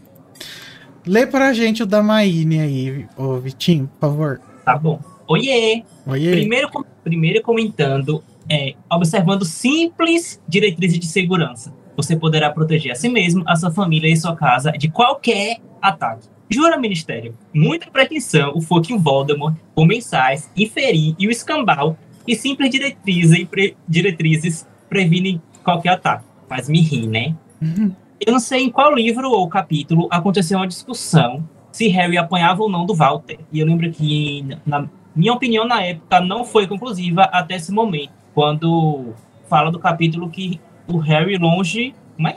Até nesse momento, quando fala no capítulo que o Harry longe do alcance do tio. Então é tipo, o Harry ficou longe para não tomar um tapão, alguma coisa assim. Dumbledore plena e debochadérrima. Amo quando Walter começa com não quero ser grosseiro.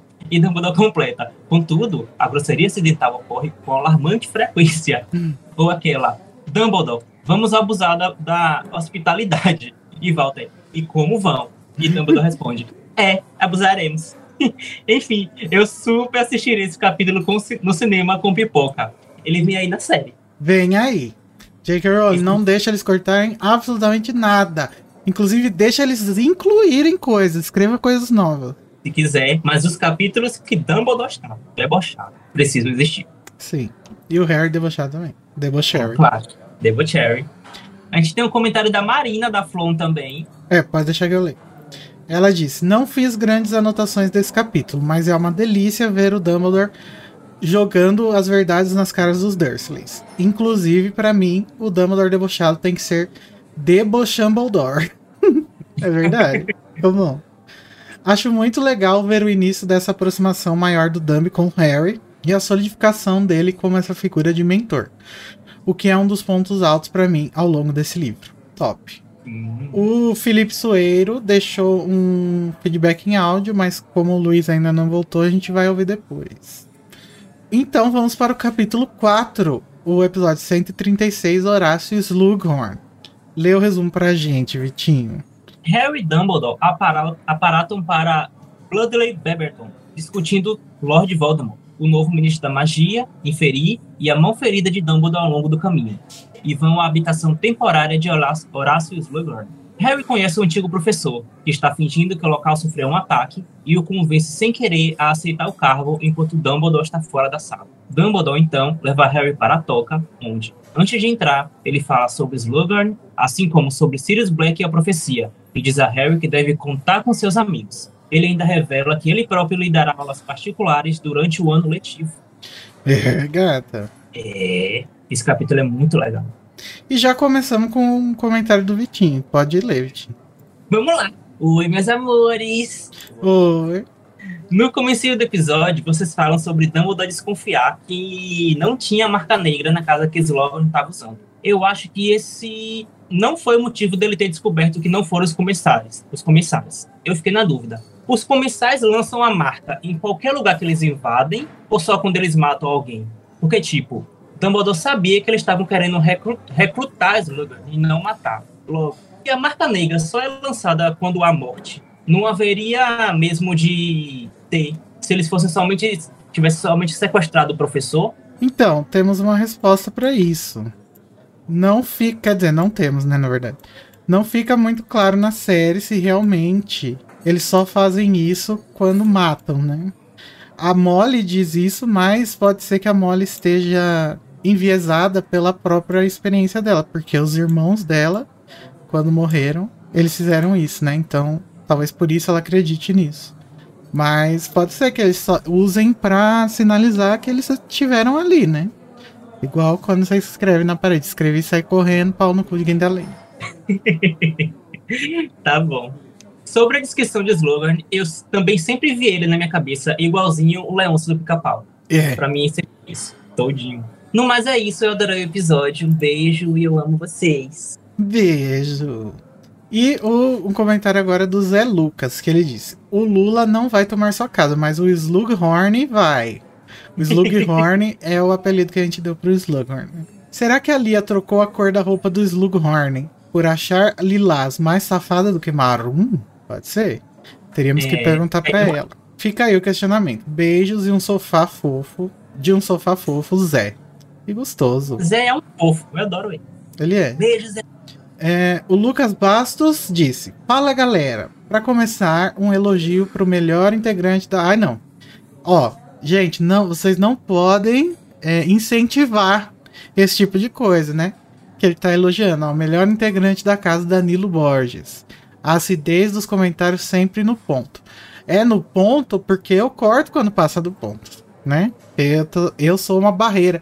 É tipo o lóbulo frontal, né? Que filtra os seus pensamentos e passa pra sua boca. Brincadeira, Danilo. Nós te amamos. Danilo, a gente te ama. E para de pagar os ouvintes pra escrever comentários assim. É. Compartilhe do patrono dele. Slughorn decididamente sabe se aproveitar dos contatos que faz, mais que certo. Abraço, pessoal. Hum. e temos mais áudios que a gente vai ouvir depois. Mas eu queria fazer um. Eu não sei se foi nesse, nesse episódio, Vitinho, talvez você lembre. Que a gente fala sobre o fascismo do Slughorn. Talvez Foi, foi. é, então, porque ficou meio parecendo que a gente tava falando que ele era fascista, né? Mas no caso, o que a gente tava querendo dizer é que os critérios que ele usa são muito parecidos com critérios fascistas, né? O critério de que existe uma casta superior de ser humano, que ele faz parte, daí ele agrega com ele essas pessoas, né? É, um- é meio, é um elitismo, né? Assim, uma, uma palavra menos forte do que fascismo seria elitismo. A minha preocupação foi justamente essa. A gente vai chamar de fascismo ele só pega as pessoas que, que ele, ele acha que são mais valorosas ou que vão dar mais resultados para ele. Então, eu, eu não chamaria ele de fascista, eu chamaria a atitude de fascista. Mas é porque eu acho que a gente precisa também tirar um pouco do. Não que o peso não seja justificado, mas às vezes a gente acha que as palavras têm um peso tão grande que a gente precisa selecionar muito para utilizar. Não. Se a gente tá usando a categoria corretamente, a gente pode utilizar, sabe? E aí fa- facilita para as pessoas entenderem o que é fascismo. Porque o fascismo é, é complicado, né? Você vai procurar no YouTube tem vários vídeos o que é fascismo. Porque fascismo pode significar o estilo do governo do Hitler, o estilo do governo do Mussolini, não sei o que, não sei o que. Mas na verdade o- a origem é esse- essa separação aí de uma casta superior de ser humano. E aí isso foi transferido para esses governos totalitários aí. Mas o fascismo basicamente, bem resumidamente, é isso, né? Você, achar que um certo tipo de pessoa é a única que merece existir. No caso do Hitler, os arianos. No caso do Mussolini, é os brancos europeus. Não, na verdade, não tenho certeza. Mas é, deu pra entender, né? Do caso do Uhum. Voldemort é o, o sangue puro bruxo, que nem ele faz parte, inclusive. Do mesmo jeito que o Hitler não era loiro de olho claro. Enfim, hipocrisinha. E aí, nós podemos partir para o capítulo 5, Pleuma Demais, que é o nosso episódio 137. Pode ler pra gente, Vitinho? Leio sim. Dumbledore entre- entrega Harry na toca aos cuidados da senhora Weasley e, de prontidão, prepara o jantar. Enquanto a senhora Weasley não chega do trabalho, ela atualiza o garoto sobre as mudanças no Ministério da Magia e os negócios de Fred e George no Beco Diagonal. De manhã, Harry conta para Rony e Hermione sobre a sua aventura com Dumbledore na noite anterior e tudo que o professor lhe revelou no final do ano letivo, incluindo o verdadeiro conteúdo da profecia. Fleur Delacour serve o café da manhã para Harry na cama. Descobrimos seu noivado com Guy, Weasley, e percebemos a aversão das mulheres da casa a ela. Então, três corujas chegam trazendo as notas do no- dos nomes para Harry, Rony e Hermione. É, E aí temos um comentário do Zé Lucas. Olha aí quem voltou. Voltei, retornei. Meu computador morreu, igual o do Igor, mas tô aí. F no chat. Relendo este capítulo, eu tive a mesma sensação de que o relógio dos Weasley talvez reflita a preocupação da própria Molly com a família, representando todo esse sentimento infindável do medo de perder alguém. Já ao ler o trecho em que Ron e Hermione ficam se olhando meio tensos, penso meio que esperando Harry contar sobre a profecia, eu interpretei que eles estivessem escondendo algo do Harry, algo que não pudesse se contar até então. Beijos fleumáticos, Zé Lucas. Eu amo que ele sempre manda beijos temáticos, né? Aham, Todo caso com um beijinho diferente. eu amo também. É, sobre esse a parte do relógio, eu acho que ele diz que ele acha que a- o relógio dos Weasley, reflete a preocupação da Molly. Eu acho que eles realmente refletem a realidade mesmo. Tipo assim, Eu- as pessoas estão realmente em trânsito ou realmente passando por um tipo de perigo, porque senão ela não saberia informações, por, por exemplo, em trânsito. Você não sabe quando o pessoal saiu do trabalho e chegou em casa. É, Então o relógio não mudaria nessa situação. é, eu também acho que ele tá falando da realidade. É, eu concordo com, com vocês. Eu acho que eu falei isso no episódio. que eu acho que ele, o que ele tá mostrando ali é nada mais nada menos que a realidade. Ah, e a Molly, ela vai ter que lidar com a, que é a realidade que tá todo mundo em perigo. Principalmente ela que faz parte da ordem. E os filhos que fazem parte da ordem, que estão junto com o Harry. Na parte que ele fala sobre Rony e Hermione estarem meio tensos, ele interpretou que achou que eles estivessem escondendo alguma coisa do Harry. E eu não consigo pensar no quê. Eu não sei É, que eu também não. madrugada. E aí ficou aquele climão de manhã.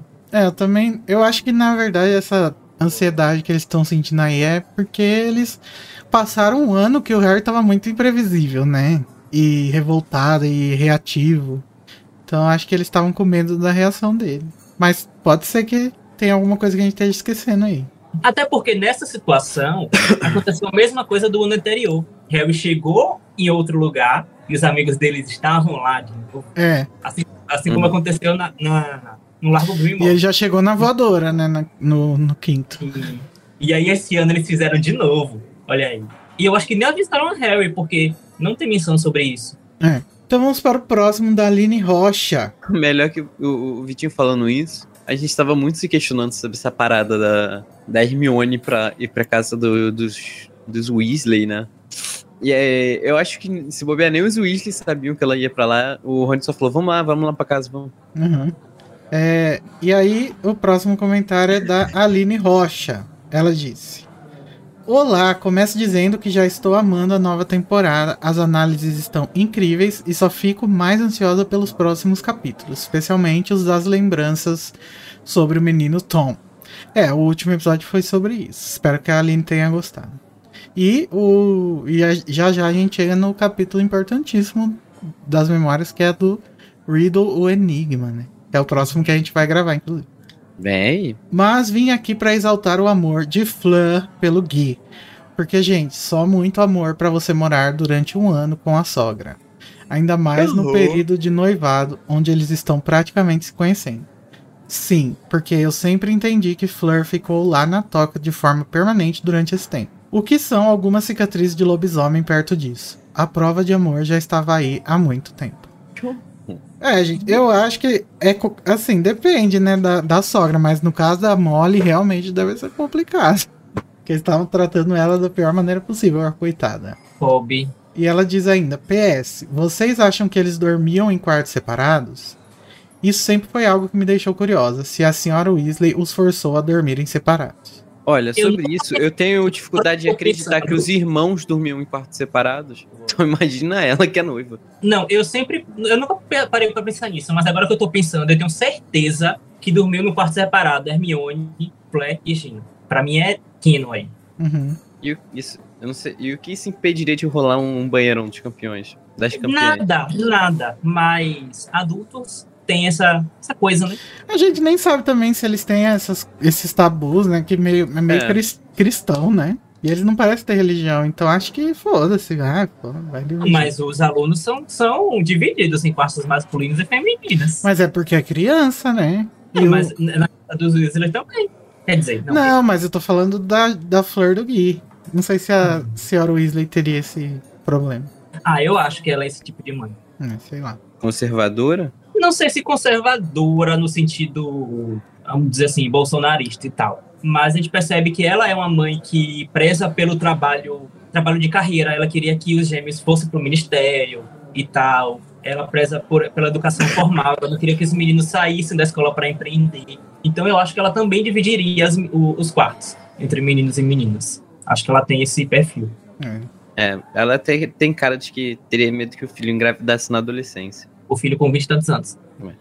Bom, o próximo comentário é do nosso comunista preferido, Lucas Bastos. Ele disse: Boa Achei que nosso tarde, comunista favorito pessoal. era Marx.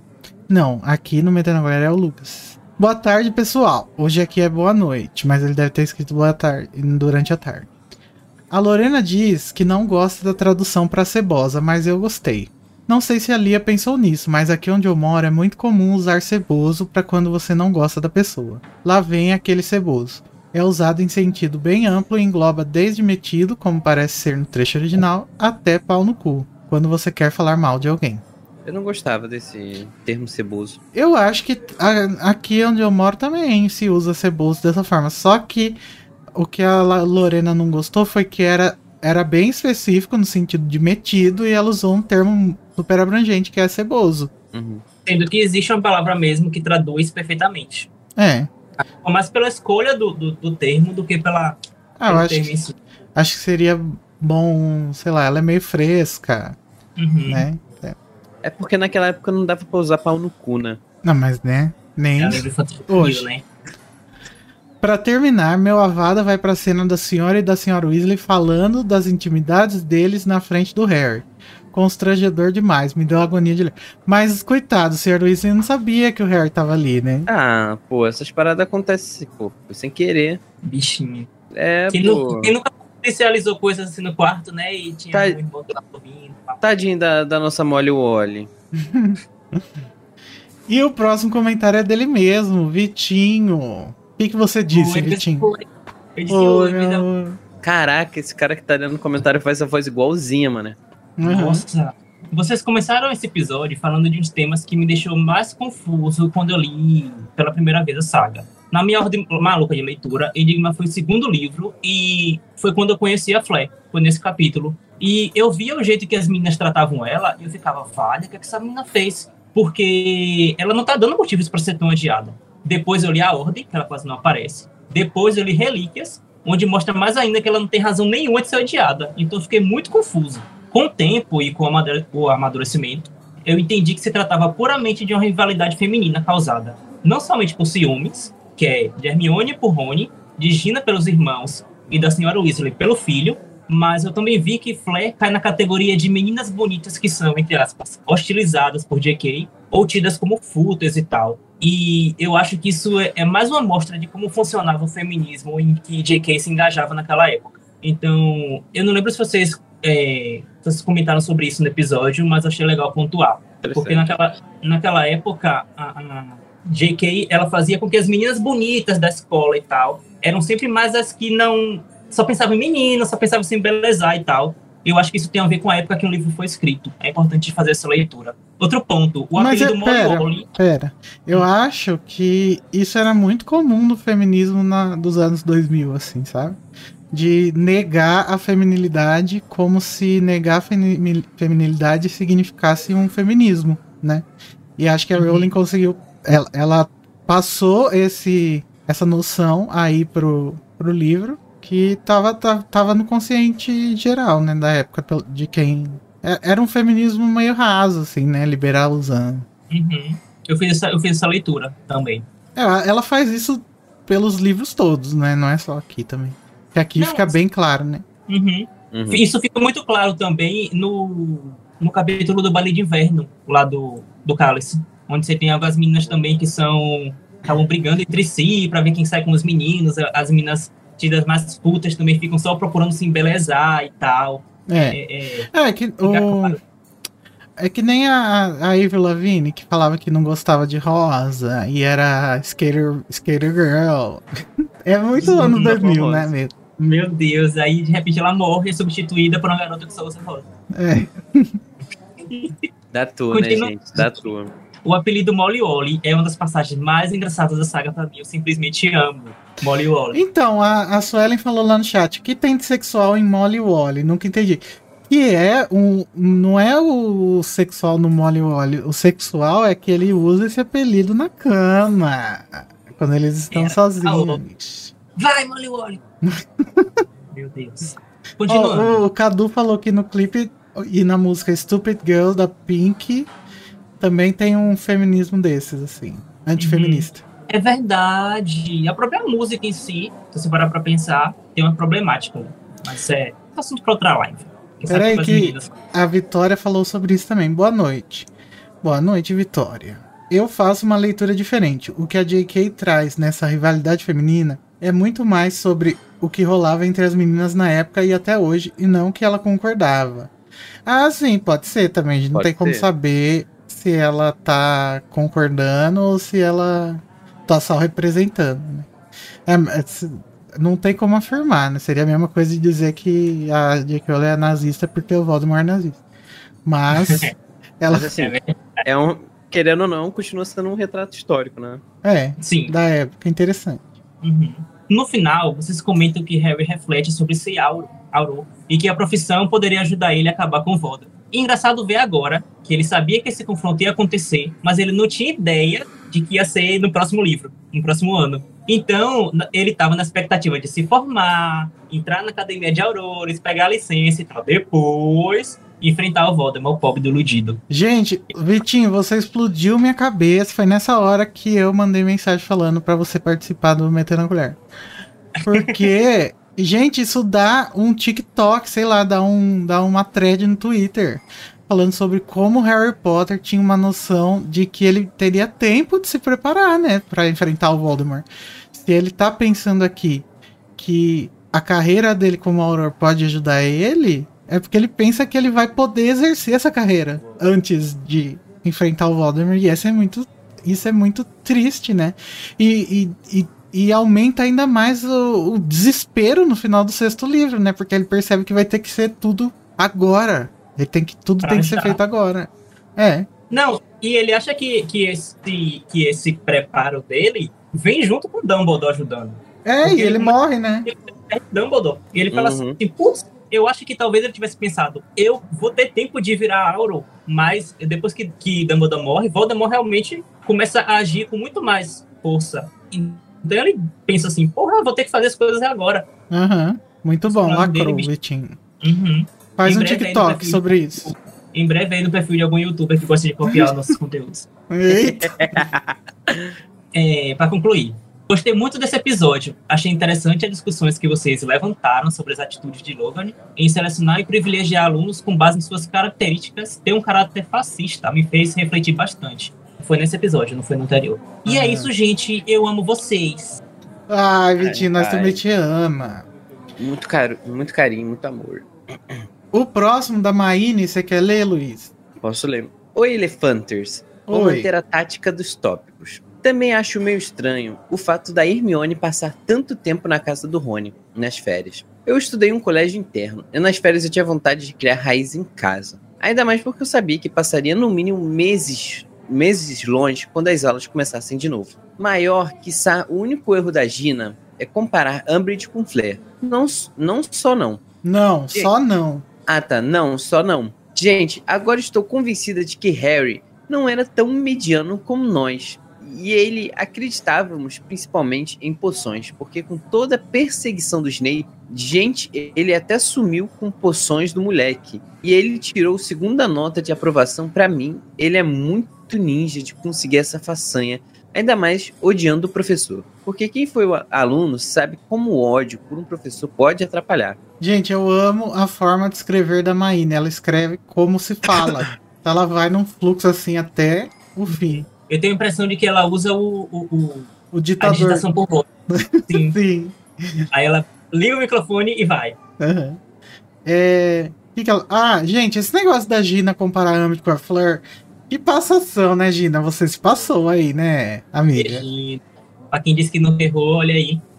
A Ana falou, mas não era meio implícito em ordem que o Harry era o segundo melhor em posições da sala? Nossa, não, eu não lembro de ser Não implícito. lembro isso. disso, não. Eu também não lembro, Eu não. respeito, não lembro, não. O Mas próximo é... um áudio do Felipe Soeiro. Pra gente evitar que o computador do Luiz ou o meu exploda, vamos fazer aquele esquema de contar um, dois, três e já, e aí todo mundo aqui da, da live dá o play pra ouvir juntos. Lá no Discord eu mandei o áudio. Um, dois, três e já.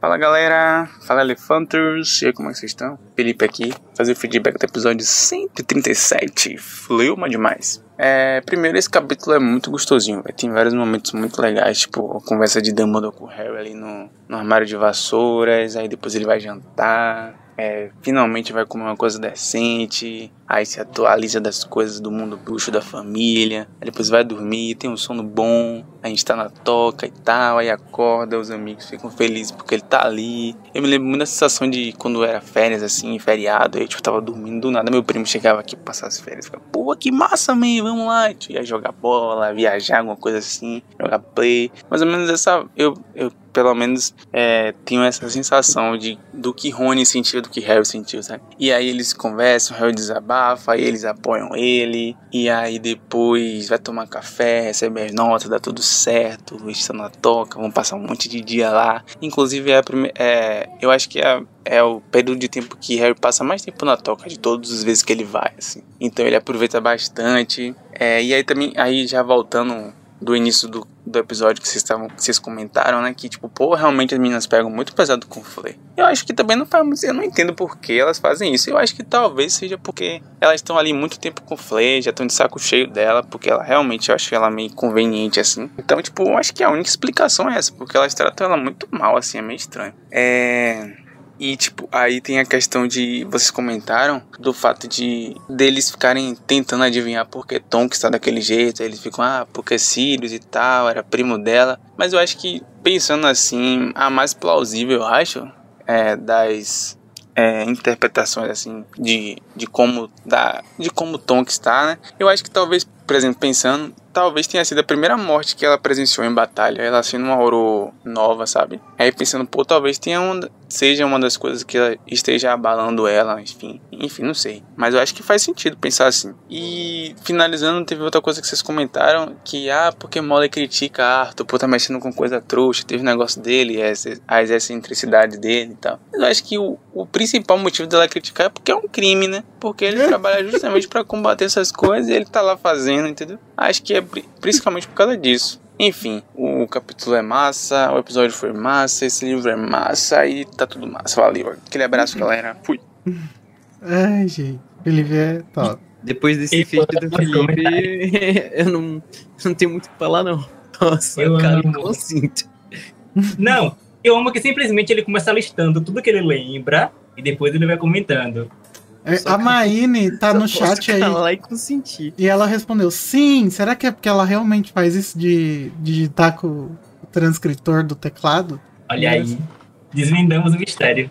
Gente, antes de partir pro próximo, eu ouvi os áudios que a gente não ouviu. É, primeiro, o 135 do Felipe. Fala, gente, tudo bom? Felipe aqui, fazer feedback do episódio Querer é Poder. E falar um pouquinho só do último episódio que eu não fiz feedback.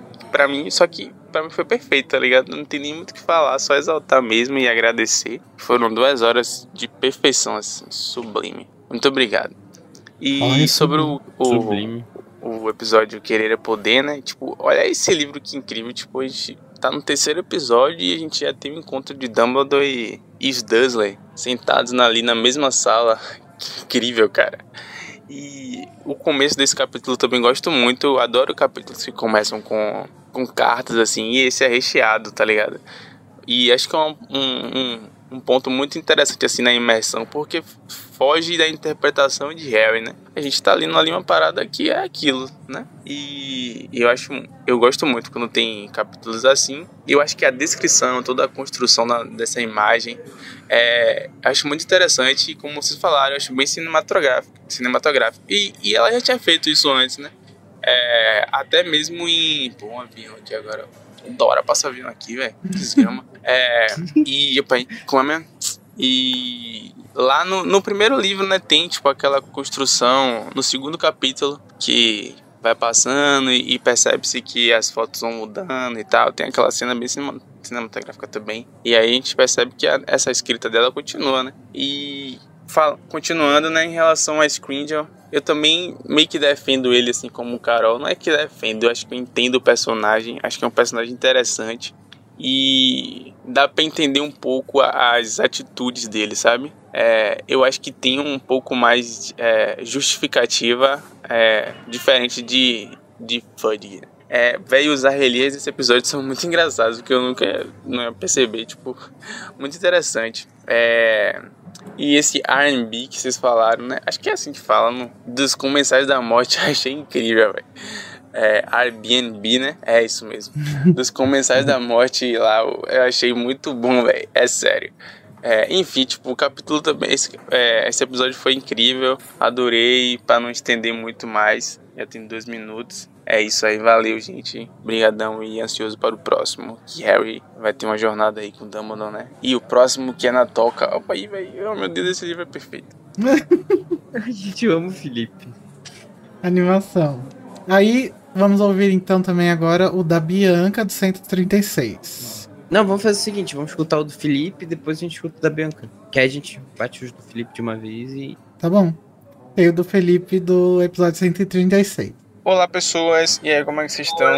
Felipe aqui falando, vou fazer feedback do episódio 136, mais conhecido como episódio de Horácio Slughorn, com o nome dele. Começando, é, vocês comentam né, é, sobre a cena da garçonete, é, ah, interessante, não sei o que, mas pelo amor de Deus, né? Os caras trocou a cena de Dumbledore com os Dursley pra, pra cena da garçonete. Faz sentido isso, pra mim não entra na minha cabeça. E isso é uma coisa que vai se acontecendo no filme né? até o final, troca, botando cena nada a ver pra, é, no Deixa lugar de, lembrar que de é cenas que deveriam romântica. ser que são importantíssimas, porque nesse esse livro é um livro curto, mas que tudo é muito muito muito importante para o futuro da saga, para o próximo livro, para a construção dos personagens.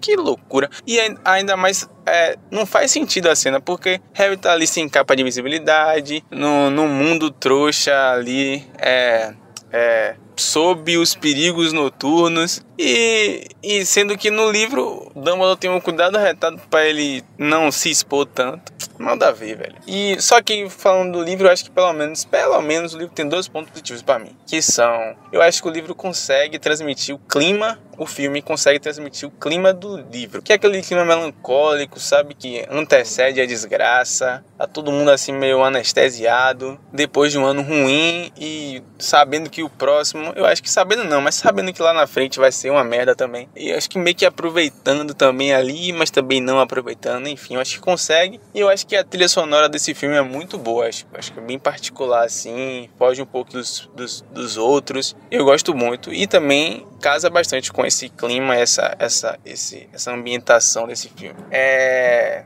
Desse livro, no caso. E aí tem outra coisa que vocês comentam que é muito interessante também, que é o fato de Harry estar encontrando um Sonserino é, diferente, né? Tipo, amigo de Dumbledore, assim. É, é o primeiro Sonserino que ele vai interpretar vai, é, de uma maneira diferente. Ainda tem os preconceitos ali, mas ele vai conhecer um Sonserino diferente do que, eles, que ele achou que só era um Sonserino, sabe? Embolei aqui, mas acho que deu pra entender. E eu acho que isso faz parte do ama- amadurecimento dele até pro próximo livro, né? Que ele vai, ele vai ver que Dumbledore é o cara que ele admirava e tal. Um Grifinório, é, tinha suas dualidades, teve seus problemas. Vai conhecer a história do irmão de Sirius, que foi um comensal da morte, um Sonserino. E que... que teve um final de história, tipo, heróico, assim, querendo ou não, né? E eu acho que isso faz parte, eu acho que faz sentido que a partir de agora a gente encontre Sonserinos, ou Harry entenda Sonserinos de maneira diferente, e a gente também seja apresentado dessa forma, eu acho. É, porque eu acho que Harry entra, é porque Harry já entra no mundo bruxo com preconceito sobre os Sonserinos, e aí, tipo, como a gente tá ali sobre a narrativa dele, né? É, a gente fica refém de não ver Sonserinos escrotos é, toda hora. E. Mas só que, querendo ou não, tem um erro também que vocês comentam que é não ter Sonserinos é, na, na Batalha de Hogwarts. Pra mim, isso é um erro de JK. Porque, tipo, não faz sentido. Porque aí, essa, essa justificativa minha de que era uma parada de que a gente vê é, da perspectiva de Harry vai por água abaixo. Porque todos foram, então todos são sacana. Tipo, só o Slughorn que ficou porque ele é professor. Enfim, tipo, acho que é um vacilo aí, mas faz parte, né? Enfim. Valeu, galera. O episódio foi muito bom. Esse livro é sensacional. Sempre vou exaltar esse livro porque ele. é Valeu, aquele abraço. É, Ah, eu, gente, eu adoro o Felipe. isso, faz. isso é uma coisa que não deixa o Junior Code dormir, que é a Sonserina não ter participado da batalha. E realmente, eu também acho que esse é um erro da J.K. Rowling. Não precisava ter Não, botado, tipo, ai, nenhum Sonserino participou. Eu acho engraçado que Felipe falou de a gente começar a ver os Sonserinos de uma maneira diferente e tal. E dois capítulos depois a gente tem Drax no Draco. Então, mas a Rowling, ela se redimiu com Criança Amaldiçoada porque o Scorpio é um dos melhores personagens, tá? Então, vai ver, né? A Suelen comentou. Eu, sinceramente, não acredito nisso, de não ter ficado nenhum Sonserino na batalha. Não faz sentido. Pois é, eu acho que talvez os Sonserinos tiraram o uniforme, daí o pessoal não sabia. Porque, É, pode ser. tipo, ah, eu não vou ficar com a suástica, né? a Bruna Coin chegou. Oi, Bruna! Oi, Bruna. Ah, é. Não sei. Essa parada. Eu acho que é um vacilo, né? A Sonserina tinha que. Pelo menos alguém ter feito presente. Mas. É também difícil dizer, né? Porque os Sonserinos são ambiciosos ao ponto de. Eu vou sair daqui pra manter minha vida. Eu não vou ficar lutando por causa de um Harry Potter. Entendeu? Eu acho que também porque, assim, existe a cena em que os Sonserinos saem do salão, né? E depois Uhum. eles não voltam. Não, não é demonstrado que eles voltam. Mas nada impede deles terem voltado. Tipo assim, um ou outro depois pensou duas vezes e não quis seguir aquele efeito manada. Voltou pra escola. Uhum. E o Felipe também fala aí do, do clima do, do filme. É, o filme ele tem muito do clima desse livro de melancolia, mas eu acho que é muito triste você pegar um filme que consegue manter esse tom, mas ele vira uma comédia romântica, um filme de es- É escola, uma sabe? Eu É, acho que o de David. Yates, eu já falei isso, e eu ainda concordo comigo mesmo. Que o David Yates ele faz muito bem essas cenas melancólicas, obscuras. É, tipo aquelas cenas que o Grindelwald encontrava o Credence nos becos. São cenas muito boas. E tipo aqui. aquela cena onde o, o Grindelwald se encontra com o Dumbledore, aí eles têm uma luta só na cabeça deles. Não, porque isso aí é pra ser top, não pra ser melancólico. Ah, então é tipo o encontro deles no início do filme. Isso, Sim. que é muito bom. Amo. É, é muito bom. Nossa, aquela, nossa, aquela trilha. Me deu um, Uhum. um shot de endorfina aqui. Mas vamos ouvir o áudio então da Bianca sobre o capítulo, sobre o episódio 136 também. Olá, Elefanters! Olá, Bianca. É, aqui é a Bianca, vim dar meu primeiro feedback em áudio, que é do capítulo 136, Orestes Langor. É, eu tô relendo pela primeira vez, depois de muitos anos, Harry Potter, então eu tenho pouquíssimas lembranças dos, dos últimos livros da saga, principalmente do Enigma, tem muita coisa que eu não lembro. Inclusive, é, tá sendo uma redescoberta pra mim, parece que eu tô lendo o livro de novo. Mas algumas cenas eu tenho muito frescas assim na minha cabeça. E uma delas era do Dumbledore falando pro Harry antes deles aparatarem que ele ia. Os sintomas que ele ia sentir, né? Que ele ia ter aquele aperto no umbigo.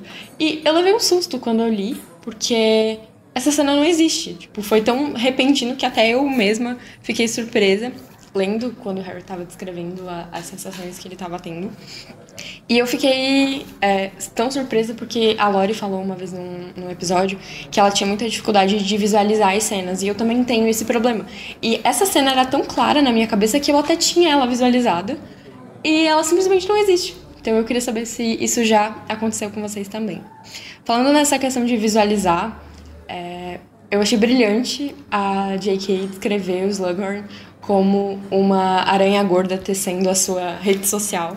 E agora eu só consigo imaginar ele como uma grande aranha gorda, apesar de ficar um pouco agoniada com essa imagem. E a outra coisa que eu acho super importante frisar é quando ele fala: ai, não olhe pra mim como se eu fosse uma pessoa preconceituosa. É, e eu senti aquela vibe de não querendo da pessoa que diz, "Não, olha, eu não sou preconceituoso, e de- em seguida ela fala a coisa mais preconceituosa que ela consegue conceber. Pra mim, esse é o preconceito do Slug. Mas é isso. Feedback rapidinho pra vocês. Muito obrigada pelo trabalho que vocês fazem. E até a próxima. Obrigado, Bianca. Manda Obrigado, mais que, Bianca. que voz gostosa de se ouvir. Sim. Uma boa dicção. Mas é. Tem. Sobre a cena. Ué, mas eu também tenho essa cena. Será que é um, um efeito Mandela? Será que tem no O filme? puxão- O umbigo não é da chave de portal? É, é do. Não sei. Não, o, sim, o puxada no umbigo é da paratação. É logo no início do filme ele fala. Mas ele Né, fala no filme, fala- então? É, acho que é no filme que quando ele dá o braço pro Harry, pro Harry segurar, falou, ele fala do puxão no umbigo que ele vai sentir. E, e que ele poderia sentir também um leve enjoo. Eu acho que é um É, grande problema corta pra. pra aquela cena do, do Harry indo vomitar. E não vomitar não, mas ele fica tipo... Sabe? Eu, Eu- tenho a impressão de que isso é, chave, é essa sensação da chave de portal. Pode ser. Mas assim, eu também tenho essa dificuldade que a Lorena falou de visualizar, né? E isso é um problema, porque as coisas do filme ficam presas, né? Porque alguém já foi lá e fez esse trabalho pra Uhum. gente. Que nem o negócio do, do Rony e do Harry brigando pelo livro que tá na minha cabeça aqui até hoje. Eu achava que tava no livro também. Mas, vamos para o capítulo 6, agora que a gente já ouviu os áudios que estavam atrasados. A fugida de Draco, 138. E o Luiz vai é? contar como é o resumo para nós. Harry tem as melhores piores férias da vida, se divertindo com os Weasley, enquanto recebe notícias de morte e desapareci- desaparecimentos constantes. Sob forte segurança, o, gru- o grupo vai ao beco diagonal fazer compras para o ano escolar. Mas como nem tudo são flores, de cara encontram Draco e Narcisa Malfoy, que estão agradáveis como sempre. Depois de conhecerem a loja das genialidades Weasley de Fred e George, onde tem acesso a diversos itens interessantes, Harry, Rony e Hermione resolvem seguir o Draco até a Travessa do Tranco, onde descobrem que ele está tramando algo É, cara. maléfico. E já vamos começar por aquele áudio lá que, que tá como 134, que a gente quase ouviu. Mas que é sobre esse episódio da Bruna, que, que inclusive acabou de chegar aí no chat. Oi, elefantes, tudo bom? Aqui é a Bruna Cohen. Olá. Tô mandando um feedback em áudio, o primeiro dessa temporada que eu tô mandando. E ai, saudades de dar feedbacks. Eh, Eu vou comentar então, eh, vou mandar o feedback do episódio 138, que é o da fugidinha do Draco. Vou começar dizendo que eu acho esse nome péssimo do capítulo, mas enfim, né? Acho que não, não consegui pensar pelo menos em uma opção melhor. E esse capítulo é bem interessante, assim, porque, é, né, como foi dito, o Draco ele tem uma, um aprofundamento muito grande nesse livro, e eu acho bem interessante a gente começar a acompanhar os passos dele, assim, pra ir chegando aí nessa complexificação da personagem dele, que eu acho uma das coisas mais incríveis, assim, é, de escrita mesmo da J.K. Rowling, né, no sentido de que é um personagem, e como vocês falaram no episódio, né, que a gente sempre odiou, e de repente a gente começa a perceber que ele também é complexo, né, ele também é um ser humano, ele também tem sen- sentimentos e, e ele tem um- uma tarefa impossível ali pra ele fazer e ele vai lutar ali muito contra isso, e isso deixa o Draco um personagem extremamente complexo. Então, assim, eu gosto bastante assim dessa, desse arco dele nesse livro. né? Apesar dele ser um personagem né, que não é, não é muito gostável, eu acho essa, esse arco dele bem interessante. E, bem, muito legal, né? Essa questão do Armário Sumidor, a Mão da Glória, que aparecem lá no segundo livro, quando Harry vai pra Biboca Diagonal. e agora nesse, no mesmo lugar, né? Na Borgin Burks. Então, assim, muito legal, muito legais essas referências cruzadas que a Rowling faz aí entre os livros. E sobre o Harry ser o capitão do time, acho demais, assim, acho muito merecido que ele seja o capitão agora. Porque é isso, acho que no primeiro livro, não sei, fala que quando o Harry voa pela primeira vez, que ele deixa todos os problemas no chão, que é como se ele sempre tivesse sabido fazer isso. É uma coisa muito natural pra ele voar na vassoura e jogar quadribol, ele ama demais. Então, assim, né, finalmente, depois de um sexto ano já que ele tá no, no time de quadribol, ele ser o capitão, eu acho que é ótimo, assim, adoro. E aí, finalmente, em relação à loja das genialidades Weasley, amo também, acho incrível. E, né, a gente começa a ser apresentado a essas. a uma loja, né, a essa possibilidade de você ter uma loja de logros lá no terceiro livro com as Oncos. E as Oncos, ela é, é descrita como uma loja muito legal, que todo mundo quer ir na loja, e o Rony chega descrevendo a loja pro Harry antes dele ir pra Hogsmeade efetivamente, muito animado e tal. Então, acho muito legal que agora os gêmeos tenham a própria loja. E um negócio assim que, né, ouvindo o episódio, eu, eu pensei nisso, e também no último, na última temporada, eu acho que vocês discutiram um pouco isso, mas assim, é uma coisa que eu nunca tinha pensado antes, é, nem lendo pela, mesmo pelas minhas releituras, ou nunca tinha pensado assim nisso, é que a, a loja gemi- genialidades Weasley, ali naquele beco diagonal, que tá todo escuro, todo fechado, todo mundo com medo e tal, e enquanto a loja deles é um ponto assim de alegria, que tá todo mundo lá dentro, parece um outro ambiente, isso é um ato de resistência, no sentido de aquela frase do Paulo Gustavo, que rir é um ato de resistência. Então, assim, eu enxerguei agora essa loja muito dessa forma, porque, assim, é um lugar em que estão sendo vendidos logros e tal, que são, né, tem piadinhas ali na porta do Pool, é, as pessoas, elas estão ali é, alegres de estarem ali, se divertindo, vendo os produtos e comprando e, sei lá, descobrindo coisas novas e tal. E elas estão, é, portanto, é, como é que eu posso falar isso? Fomentando aí esse ato de resistência, da, da, da diversão como ato de resistência, do piso como um ato, de resistência. Porque dessa forma está sendo combatido esse, esse medo que está aí no beco diagonal. Então, assim, é muito interessante, assim, eu, eu nunca tinha pensado nisso, né, da, dessa loja como um ato de resistência mesmo, pelo fato dela ser uma loja de logos, pelo fato dela ser uma, uma loja de, de coisas para as pessoas se divertirem, e, e, eu acho que é isso, sabe? O Fred e o Jorge, eles não estão ali apenas é, vendendo produtos pra galera matar a aula, é mais do que isso, sabe? É, é esse ato de resistência mesmo. Então, nossa, muito legal, assim, amei. Então é isso, gente, ó, um beijo pra vocês, e até a próxima. Amei, é isso, Bruno. É tá perfeita, né? Vamos falar a verdade.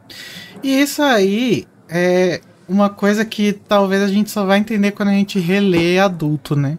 Ou quando a gente, sei lá, quando a gente passa por uma coisa complexa como foi esses quatro anos do Bolsonaro, né? Como que a gente precisa desse, desse escapismo, de, de sair desse negócio de entrar todo dia no, no jornal e ver só desgraceira, coisa bizarra sendo, saindo da boca de gente com poder.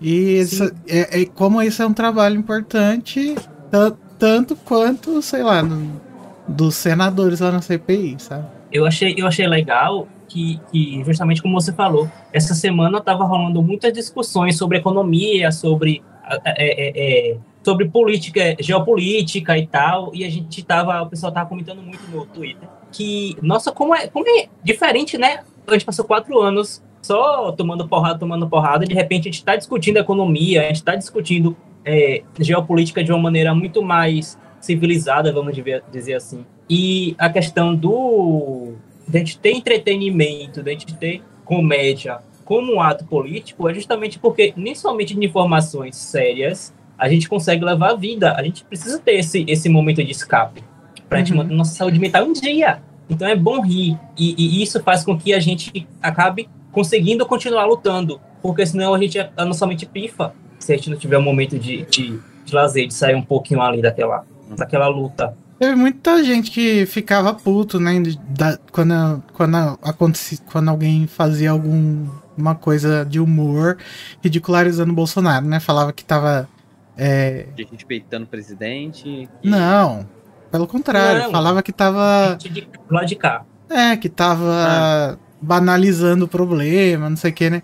Mas é, a, a gente tem a possibilidade de colocar numa balança, né? De, de pegar e falar, ah, isso daqui é para eu conseguir passar por isso de uma forma muito mais saudável mentalmente para mim e ao mesmo tempo saber da seriedade do problema, né? Então, que nem, por exemplo, quando teve aquele vídeo de falando que ele era uma criança mimada, né? Com os brinquedos no, no palácio.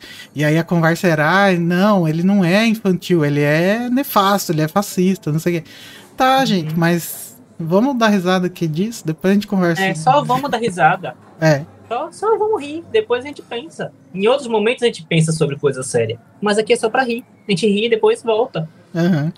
É, e é que assim, às vezes fica injusto, né? Porque o Twitter é, tão, é uma enxurrada, tipo, 50 perfis fazendo thread sobre por que não devemos achar que o Bolsonaro é o infantil. Mas, sei lá. É Inclusive, é Twitter, né? antes, antes de saturar, é, quem recebeu muito esse, esse hate, esse, esse, esse chapisco, eu tô adorando essa expressão, foi esse menino, quando ele lançou aquele vídeo do, da Pfizer, da passada, é, justamente era uma coisa que é muito séria, o assunto dele ter ignorado as 200 milhões de, de e-mails da Pfizer, mas naquele momento era pra você fazer graça.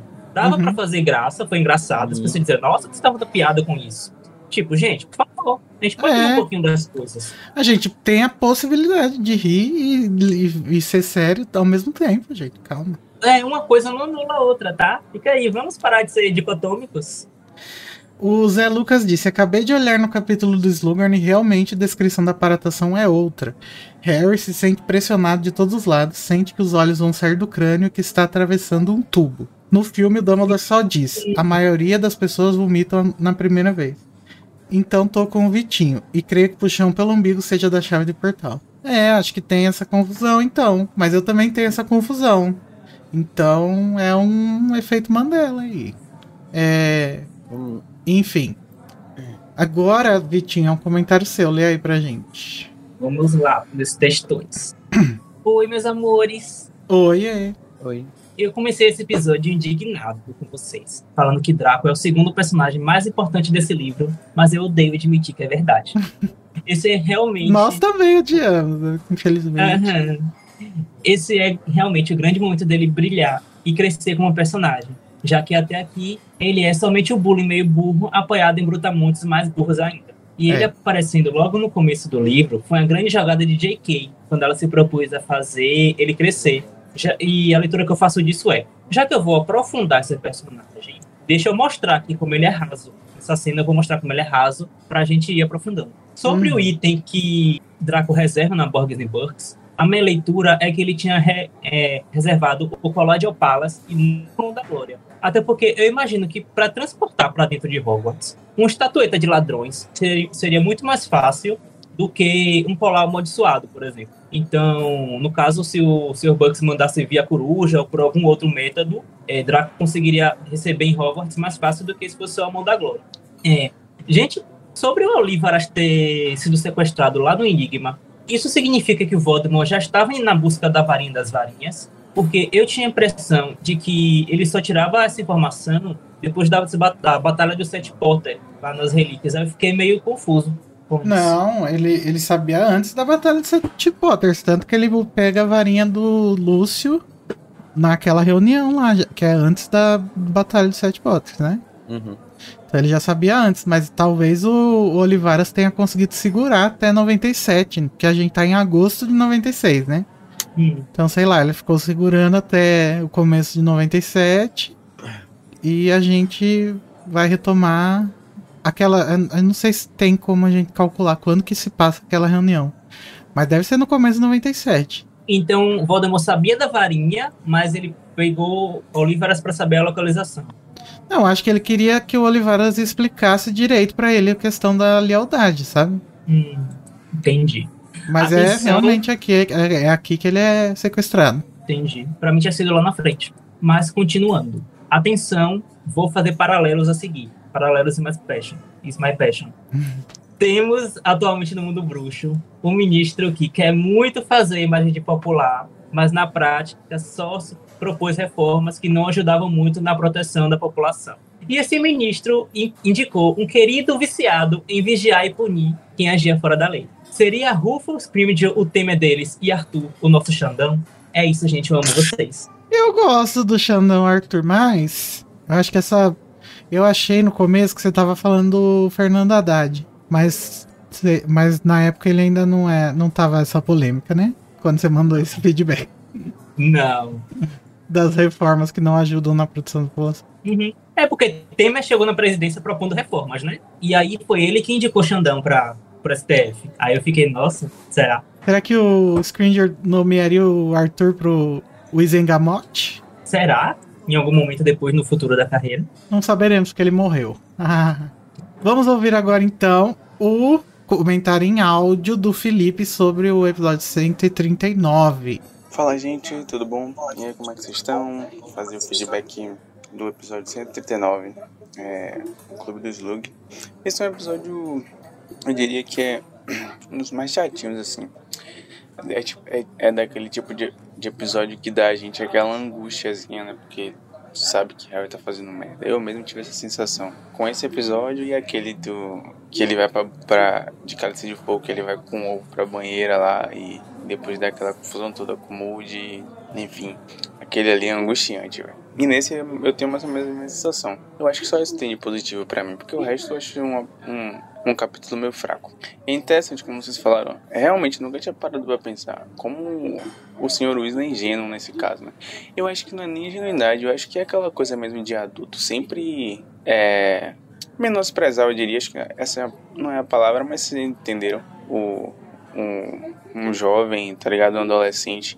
Mesmo, e olha como um adolescente como Harry, que já provou tantas coisas, né? É, esse erro também de Rony saber que a mão da glória era de, de, de Malfoy, tipo, do nada. Eu lembro que eu, eu estranhei, mas eu, com o tempo, né, achei. Será que isso aqui era um erro de tradução? Mas pelo visto, como vocês não encontraram, é realmente um erro mesmo, um furo aí bizarro. Talvez tenha sido como o Carol falou, alguma coisa que ela ia botar antes e, não- e aí se misturou. Enfim, eu acho que isso é uma coisa que poderia ser acertada com a edição, né? Com os tempos também. Enfim, é.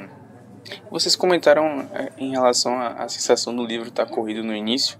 É, eu acho que se dá essa impressão porque os dois primeiros capítulos não são com Harry. A gente pega os dois primeiros capítulos é, em narrativas com personagens diferentes, né? Então aí quando a gente vai pegar Harry, já tá bem mais na frente. Eu acho que o livro aí acaba tendo que adiantar um pouquinho mais porque a gente pegou aqueles dois primeiros capítulos diferentes do normal, né? E, e só pra finalizar, a música lá, Filho do Recluso, muito, muito bom, muito bom mesmo. muito bom, não esperava, me pegou, desprevenido, me pegou desprevenido. Valeu, valeu, valeu. Eu acho que essa música pega sempre a gente desprevenido. Eu não conheço essa música, eu não peguei essa referência. Eu nem lembro como a gente chegou nessa música, amigo. A gente esquece, a gente ouviu o comentário do episódio 139, é. mas na verdade era do 138 que a gente tinha que ouvir, então vamos dar play no do 138. Fala galera, tudo bom? Felipe aqui fazer o feedback do episódio 138. Eita, a fugida de Drago. É, uma das coisas que vocês falaram que eu achei bem interessante foi os paralelos de Enigma com é, Pedra Filosofal. Acho bem interessante realmente faz muito sentido. E acho que também dá pra colocar a câmera ali, que ainda é um livro que é bastante introdutório assim pra Harry no, no mundo bruxo, né? E aí tem nesses paralelos tem a ida be- ao beco dessa vez, tá bem diferente do início do livro, dos primeiros livros. É, a estadia na toca, já não chegam notícias tão triviais lá com o Sr. Weasley, mas sim notícias trágicas e tal, e refletindo o, o, o momento do mundo bruxo, né? E tem esse encontro de Draco e Harry, que é bem interessante, né? Que da primeira vez eles se encontram sozinhos, tá todo mundo se conhecendo ali. Dessa vez já foi construída uma relação ali entre ele e Draco, e cada um tá, tá acompanhado dessa vez. É como se fosse é, representasse, tá ligado? A, a construção deles até aqui. Harry conseguiu um, um entorno mais confiável, é, é, um entorno assim mais, mais é, como é que eu posso dizer, verdadeiro. No caso de Draco, só tá a mãe dele, né? E tipo, não dá pra colocar nesse bolo aí de, de do entorno de Draco. Crabbe, Goyle, Pense e Paxson não se comparam à relação que Harry tem com, com os amigos dele, né? Com a família Weasley e tal. E é bem interessante isso, como, como, como reflete um pouco como é a vida de Draco, né? Ele ainda, ainda segue sozinho. Acho que ele não. É, apesar de ter não ser órfão, acho que essa construção acabou tornando ele mais sozinho do que Harry, que é órfão, que foi uma das coisas que é, que é um dos pontos que Draco sempre fez questão de, de bulinar Harry, né? E outra coisa que é bem interessante para finalizar, que da primeira vez que eu li, eu achei muito interessante nesse capítulo, é o nome da loja que é, Narcisa vai com Draco depois. É Tale Justus e Janota. Putz, mano, esse nome é muito bom, cara, a sonoridade. E eu tava vendo, a, eu fui ver a, a- o significado, né? E é muito interessante. Aí você vai ver Tale Justo, né? Tipo de Tale de corte, né? Corte de, do, da vestimenta ali, Tale justo, corte justo. E Janota, que significa que se veste de modo afetado, de modo exagera- exagerado e tal, de maneira elegante, enfim. É, e faz todo sentido, né? Tipo, a, ao tipo de, de, de loja que, que Narcisa Malfoy tá querendo ir e tal. assim. É muito interessante, eu acho a sonoridade muito boa. Enfim, é isso, galera. Valeu, aquele abraço. Fui. Olha. Interessante. Uhum. Mas ó, o povo aí do chat tá comentando sobre a música. Vamos, Tá. ouvir- vamos tu ouvir. falou que não conhecia a música do Recluso, mas é impressionante como ele encaixa direitinho no Draco nesse livro. Encaixa. Acho. Essa música é um pedacinho de ouro que bateu na nossa porta. É um pedacinho do ouro que Portugal nos devolveu, né? É. O meu pai embora está rapidinho. preso. Tá bom. É rep... Vamos ser reparação histórica. Então, já O meu pai está preso. O meu, pai, calma, estamos ouvindo a música, Luiz. pelos erros que praticou, mesmo que se porte bem. E deixe de ser intruso. Eu sou e sempre serei. Eu sou e sempre serei. O filho do recluso. Meu pai está sofrendo. grades da prisão. Só eu te compreendo, só eu te compreendo. Ninguém te dá perdão. Cumpres o teu castigo, pagas à sociedade. Tá bom. Tem outra música do Júlio Miguel também que é Mãe, perdoa o meu pai. Que aí acho que é pra Narcisa, né? Primeiro ele teve que soltar o recluso pra depois ele ainda ter que convencer a mãe dele a, a perdoar o recluso. É, vamos ouvir ver o que ele fala nessa. Teu pai fui muito amada. Olha, começa a mãe. Pai fui maltratada. Nossa vida atrofiamos.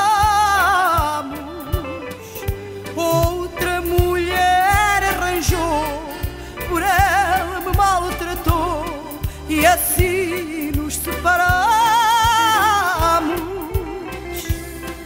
Vivendo a vida sem brilho. Ah, foda-se. Deixa a família Miguel aí. Vamos para o capítulo 139, que agora é o capítulo do comentário do Felipe que a gente ouviu. Harry tem as melhores e piores férias da vida. Não, amigo, é o próximo. Não, 139 é. Harry está obcecado com o que Malfoy foi fazer sozinho na travessa do trampo. O trio poderia, o trio pondera sobre a possibilidade do que Draco mostrou para Borgin. Qual item deixou reservado na loja e qual ele possui o par. A volta para Hogwarts é rodeada de aurores e membros da ordem. Harry aproveita para contar suas suspeitas sobre Draco ao Sr. Weasley, que não dá muita moral para o assunto. No trem, Harry recebe mais olhares que o normal e é convidado para almoçar com Slughorn e com seus futuros colegas de clube. Saindo do almoço, Harry acha que é, que é uma boa ideia entrar escondido no vagão de Malfoy para tentar ouvir algum segredo. Acaba sendo descoberto, leva um chute na cara e é deixado à própria sorte, petrificado debaixo da capa da invisibilidade. É. E já começamos com um comentário da Marina da Flon. A, a, a Maine disse lá no chat que essa música não sai da cabeça. E não sai. Não sai. Fica dias na cabeça. É foda. Olá, Elefanters. Esse capítulo é uma grande festa de desconforto com a Romilda, o clube do Slug, o Malfoy nojentinho, o Harry sendo burro. Complicado. Mas vocês comentaram sobre como seria se o Neville tivesse sido escolhido pelo Vold, e eu acho muito legal pensar nisso. Eu tava ouvindo outro dia um EP especial de um podcast justamente sobre esse What If do Harry, muito provavelmente sabendo da su... não, do Neville. Neville. E uma coisa interessante que eles citaram foi que Neville teria crescido diferente do Harry, muito provavelmente sabendo da sua história. A avó provavelmente teria criado ele contando como ele sobreviveu um ataque do maior bruxo das trevas ainda bebê, falando de como ele é poderoso, que com certeza herdou as habilidades dos pais. Ele teria crescido ouvindo que é capaz, talvez, e isso teria formado a personalidade dele de forma completamente diferente do que aconteceu, com todo mundo duvidando das habilidades dele, especulando se ele era malogro, etc. Agora, se isso faria com que ele fosse uma boa pessoa, aí fica a pergunta. Talvez ele fosse um tipo meio Malfoy James nojentinho, sou foda, na cama de esculacho. Talvez a natureza dócil dele ainda prevalecesse, mas com toda a confiança na própria capacidade que o nosso menino Neville dos livros sente, tem tanta dificuldade em ter. Fiquei pensando também em como o próprio trauma de ver os pais naquele estado pode ter afetado as primeiras demonstrações de habilidade do Neville, tornando ele uma criança talvez mais retraída. Possivelmente ele não entendia muito bem quando era muito pequeno, porque os pais pararam de interagir com ele, dar atenção, estímulos e carinho. Na cabeça de uma criança tão pequena, isso poderia parecer uma espécie de abandono, porque eles estão ali, mas não estão. Acho que pode afetar o psicológico de uma criança tão pequenininha ainda mais do que a morte, que é um rompimento mais claro e definitivo, de certa forma. É verdade. Mas a morte também pode parecer um abandono, né, pra criança. É, acho que se a criança não, não for bem. Não for bem orientada ali no sentido de explicar o que aconteceu, pode acabar com esse, com esse sentimento mesmo de abandono. É. Mas que, qual podcast é esse, Marina? Manda aí pra nós. Quero ouvir. Do É, eu Arif. gostei dessa ideia do, do Arif. E temos mais um comentário do Felipe. Agora vamos ouvir o certo, que é o do 140. Ah, não. Esse a gente já ouviu. Olha aí, já ia ouvir errado de novo. Então vamos para o capítulo 8, Triunfo de Snape, o episódio 140. O que acontece nele, Luiz? O Luiz travou? Luiz, ele. Aqui tá dizendo que ele tá sem áudio. sem ouvir a gente. Ué, então tá alguma coisa errada. Mas então eu vou ler o resumo. Tonks aparece, despetrifica Harry e ela envia um patrono para Hogwarts. Harry novamente observa que ela aparenta estar deprimida e seu cabelo continua opaco e imagina qual o motivo disso. Chegando a Hogwarts, Snape os encontra e zomba do novo patrono de Tonks e de Harry. Depois, o professor, sem permitir que ele troque de roupa, leva Harry para o grande salão, onde Dumbledore anuncia novidades. Slughorn como novo professor, professor de poções e Snape como novo professor de defesa contra las artes de las trevas, bem como as novas medidas de proteção contra a volta de Voldemort. Hermione leva os primeiranistas para o dormitório, mas Rony fica para trás com Harry, que conta o que aconteceu no trem e sobre a discussão de Draco. Rony acha que Draco só estava se exibindo. Hagrid se aproxima e traz notícias sobre Grop. Começamos então com um comentário do Zé Lucas, onde ele diz: Olá, meus queridos, tudo bem? Tudo bem? Tudo bem. Eu traduziria pip pip pip pip como se a pura menina vai, deix- vai deitar xoxô, fazendo aquele movimento de rejeição com as mãos, tipo que os Sims fazem. Mas uma mão não responderia ao comando. E a mão pôde. Sim. É, o próximo é o comentário do Lucas Basto. Você pode ler, Luiz? Posso. Bom dia. Consegui acompanhar vocês de novo. Ó, dessa vez ele mandou du- durante o dia. Não acho que o problema do Harry seja com a mulher Tonks. Nossa, a mulher Tonks. Não, é porque no episódio falaram que o Harry não, não tava dando crédito pra Tonks porque ela era mulher. Mas a gente vai falar mais sobre isso. Ah, é verdade, verdade. Eu tava nesse episódio. É, começa com a experiência dele com Lockhart, que já deixa ele receoso. Toma-se isso ao fato de que no quinto livro a Tonks se mostra bastante atrapalhada. Eu ficaria com medo também. Além disso, a primeira opção dele para consertar o nariz é justamente uma mulher, é justamente uma mulher, a Madame Pomfrey. Quanto à má vontade dela, é mais constatação dele de como essa nova personalidade dela está passando o clima. Na espera, na espera do próximo episódio. Olha, a má vontade dela não tem essa de má vontade quando ela se propõe a fazer um negócio. Isso é totalmente coisa da cabeça do Harry. Por mais que ela esteja num clima meio deprê, meio não, né? Num clima, num clima onde ela tá Ela tá deprimida, deprê. é, eu acho que ela se oferecer a fazer algo já mostra que não tá uma má vontade. Ô, gente, eu acho que vocês passaram do ponto aí na militância. Eu não acho que seja machismo. Eu não, não cortei, né? Porque é opinião alheia. Eu não estava participando do episódio. A nossa censura aqui não tá tão eficiente, tá vendo, gente? Não, é, vocês têm a opinião de vocês. Mas eu não acho, não. Eu acho que ele duvida dela justamente porque ela é louquinha, ela tropeça nas coisas. Não. Até o Code falou, né? Que ele também lê dessa forma. Mas. Eu acho que. Eu acho que ele te, Lucas falou bem certo aqui nessa parte que ele já tinha tido uma experiência com o Lockhart. O Lockhart já tentou consertar uma coisa dele que tinha quebrado e ele acabou sem ossos. É. Então, assim, vamos deixar na mão dos profissionais, né? Uhum. O Zé Lucas no chat falou que acha que foi capacitista no comentário, cara. Que ele falou da mão não responder ao comando. Não, acho que não foi, não. Nossa, que bonitinho o Zé Lucas pensando nisso, porque é assim que eu me sinto quando eu falo as coisas no- nos episódios, eu fico, ah, Igor, acho que foi muito pesado, corta. E, e na maioria das vezes é. E aí eu corto.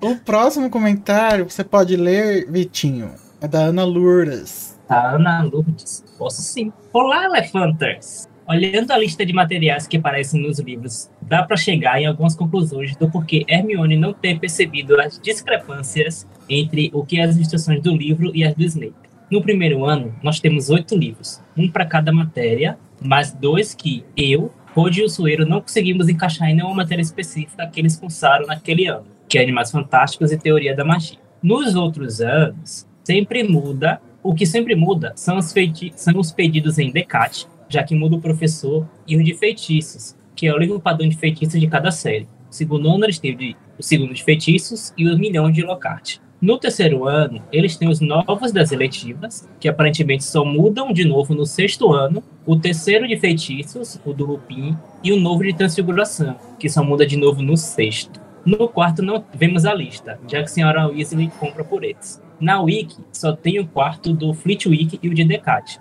e o mesmo vale para o quinto ano. Pode ser até que tenham mais, mas não tem como saber. Mas e poções? Sim, eu dei essa volta toda de informações inúteis só para falar isso. O único livro que, tem, que vemos do Snape é o Bebidas e Poções Mágicas de Arsene Digger, que ele pede no primeiro ano. Primeiro eu pensei que eles poderia ter só pedido um livro porque o Mac Bruxo existe um.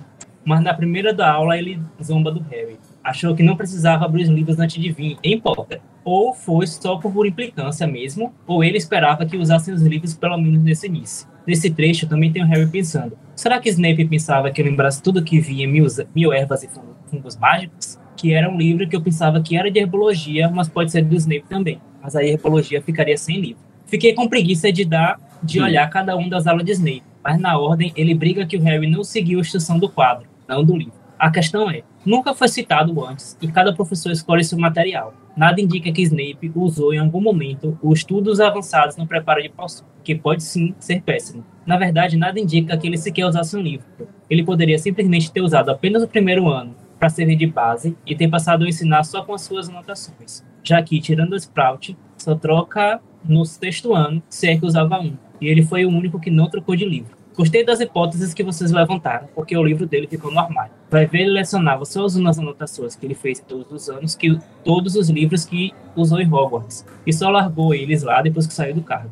Eu achava que ele, adolescente, tinha largado ali para algum aluno que também não tivesse livro achasse os ensinamentos dele. KKKK. Mas acho que faz mais sentido dele, mais sentido ter sido recente mesmo. Desculpe por todo esse CC, só para justificar isso. Beijos. Nossa, eu achei genial esse levantamento. A gente É entende genial. por que, que ela é amiga do Code, né? Porque o Code também é desses. Mas, ó, aqui nessa hora que ela fala que o Harry pensou, será que Snape esperava que ele se lembrasse de tudo que vira em Mil Ervas e Fungos Mágicos? É, ela fala que achava que esse livro era de herbologia, mas no primeiro ano eles não têm herbologia, não é? Não começa no segundo a herbologia? Não. No segundo, eles vão para Estufa 3. Ah, é, tem no é, primeiro sim. É, É no filme que não é tem. muito mais avançada. Uhum. Tanto que o Visgo do Diabo eles, eles estudam na, É. na aula da professora Sprout. Que a Lia traduziu como professor Sprout. Esse, esse comentário tá no capítulo errado? Tudo bem. Próximo. Eu já, já marco aqui, ó, na ficha do Luiz. Essa ficha tá longa. A é Bruna Cohen. vai dando pontos a ele. A Bruna Cohen, então, comentou também. Vamos ver se tá no capítulo certo. O Elefanters, em relação ao Petrificus Totalus, alguns comentários. Acho que esse tá, né? Porque é no... Esse tá, porque fala do. Nunca Trem. tinha pensado nisso, mas ouvindo o episódio, pensei nisso. e agora estou totalmente convencida de que o Draco usa especificamente esse feitiço no Harry e depois cobre ele com a capa da invisibilidade como um foreshadow do final, quando o Dumbledore faz isso. É, eu também acho. 2. Tendo a pensar que o Petrificus Totalus sempre terá uma duração limitada. Sua intensidade barra duração dependeria não apenas do bruxo em si que lançou e do que recebeu o feitiço, mas também da eficácia do próprio feitiço. Tipo, se ele foi bem lançado, se o bruxo conseguiu imprimir mais ou menos magia, técnica, etc. Isso quereria dizer que um bruxo não tão forte, mas com uma boa técnica, poderia conseguir bons resultados com esse feitiço. Entretanto, a duração dele nunca será eterna, nem com o bruxo mais forte e o feitiço mais bem lançado de todos. Então, eu acho que se a Tonks não tivesse chegado, o Harry conseguiria se libertar depois de algumas horas. E ficaria preso por seis meses na garagem do Express de Hogwarts em Londres. o que não faz o menor sentido. não, acho que ele ia descer em Londres e arranjar um jeito de ir pra Hogwarts, né? É. Eu acho que ele se desesperou à toa. Mas ele foi infantil, foi garoto. A gente, é assim, de, de Londres pra Hogwarts não deve ser tão difícil. Você pega um. É 11 horas, a gente já fez esse cálculo. É, O Noite Bus. É. Eu. Você já conhece o Noite Bus, que drama, moleque. é ele era só chegar na. Será que o Noite Bus leva pra Hogwarts? andando. Ou sei lá, Leva, com tanto que é no ano anterior que ele usa o Noite Bus pra ir pra Hogwarts, quando ele volta do Natal. Não, ele não vai pra Hogwarts. Ele vai do, do, do Largo Grimald pro King's Cross, não é? Ah, não sei. Não, é do Não, eu hospital. que- Ah, não sei. Eu acho, eu acho que ele, eles têm um capítulo que eles voltam pra Hogwarts de, de que é quando o Rony usa pela primeira vez o trem. Ele diz, nunca mais eu quero andar nisso. Pessoal no chat, lembra aí qual, da onde que eles estavam indo? Pra onde? É, gente, é difícil querer um raciocínio muito de onde já são 11h30 e eu ter que acordar às 5 da manhã. E a cabeça já tá naquelas últimas. Uhum. Agora, sobre o feitiço, eu acho que ele dura pra sempre. Ah, eu não acho. Eu Muito acho improvável. É muito improvável um feitiço que dura pra sempre. Os Poucos únicos feitiços feitiços que a gente vê que dura pra sempre são coisas que não são em pessoas. É, tipo, o, o chapéu seletor, ah, o disfarce de Hogwarts. Os pôster no quarto do, do Regulus e do Sirius. Uhum. O Cadu diz que já pegou muito ônibus errado, entende o desespero. Não, sim, é desesperador, né, no primeiro momento, mas aí você não se desespera porque você acha que você nunca vai chegar no, no seu destino.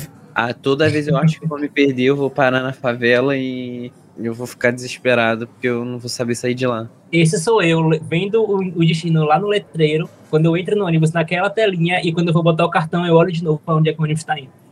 É, eu também tenho essas conferências. Mas vamos então ouvir o, o áudio do Felipe sobre este capítulo. Fala galera, tudo bom? Felipe aqui, vou fazer feedback do episódio 140, o triunfo de Snape.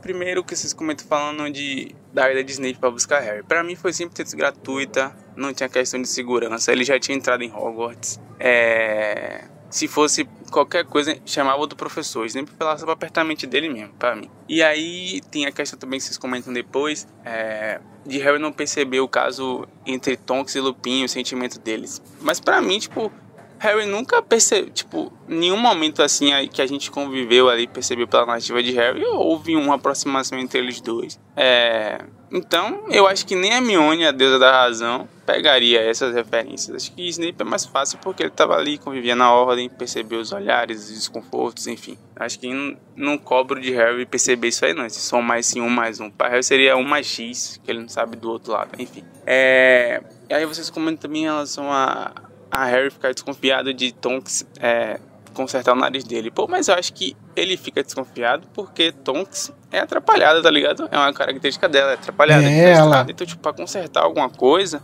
é, eu acho que ele fica meio assim, tipo, apreensivo, tá ligado? Eu acho que ele não duvida da capacidade dela como Auro. Pelo contrário, eu acho que ele até admira ela. No, no livro passado, quem faz uma, é, a guarda dele pra Hogwarts, inclusive é ela, ele fica tipo impressionado que ela tá ali disfarçada e tal. Eu não acho que seja esse o caso não. Até porque se a gente for parar pra ver, não é muito do, do, do feitio de Harry duvidar assim na capacidade feminina, tá ligado? É, se fosse Rony talvez, mas Harry não, não acho. E aí, outra coisa que vocês comentaram é o fato de Snape ensinar, o Dumbledore colocar Snape para ensinar os alunos de defesa contra as das trevas, porque eles iam estar mais preparados e tal.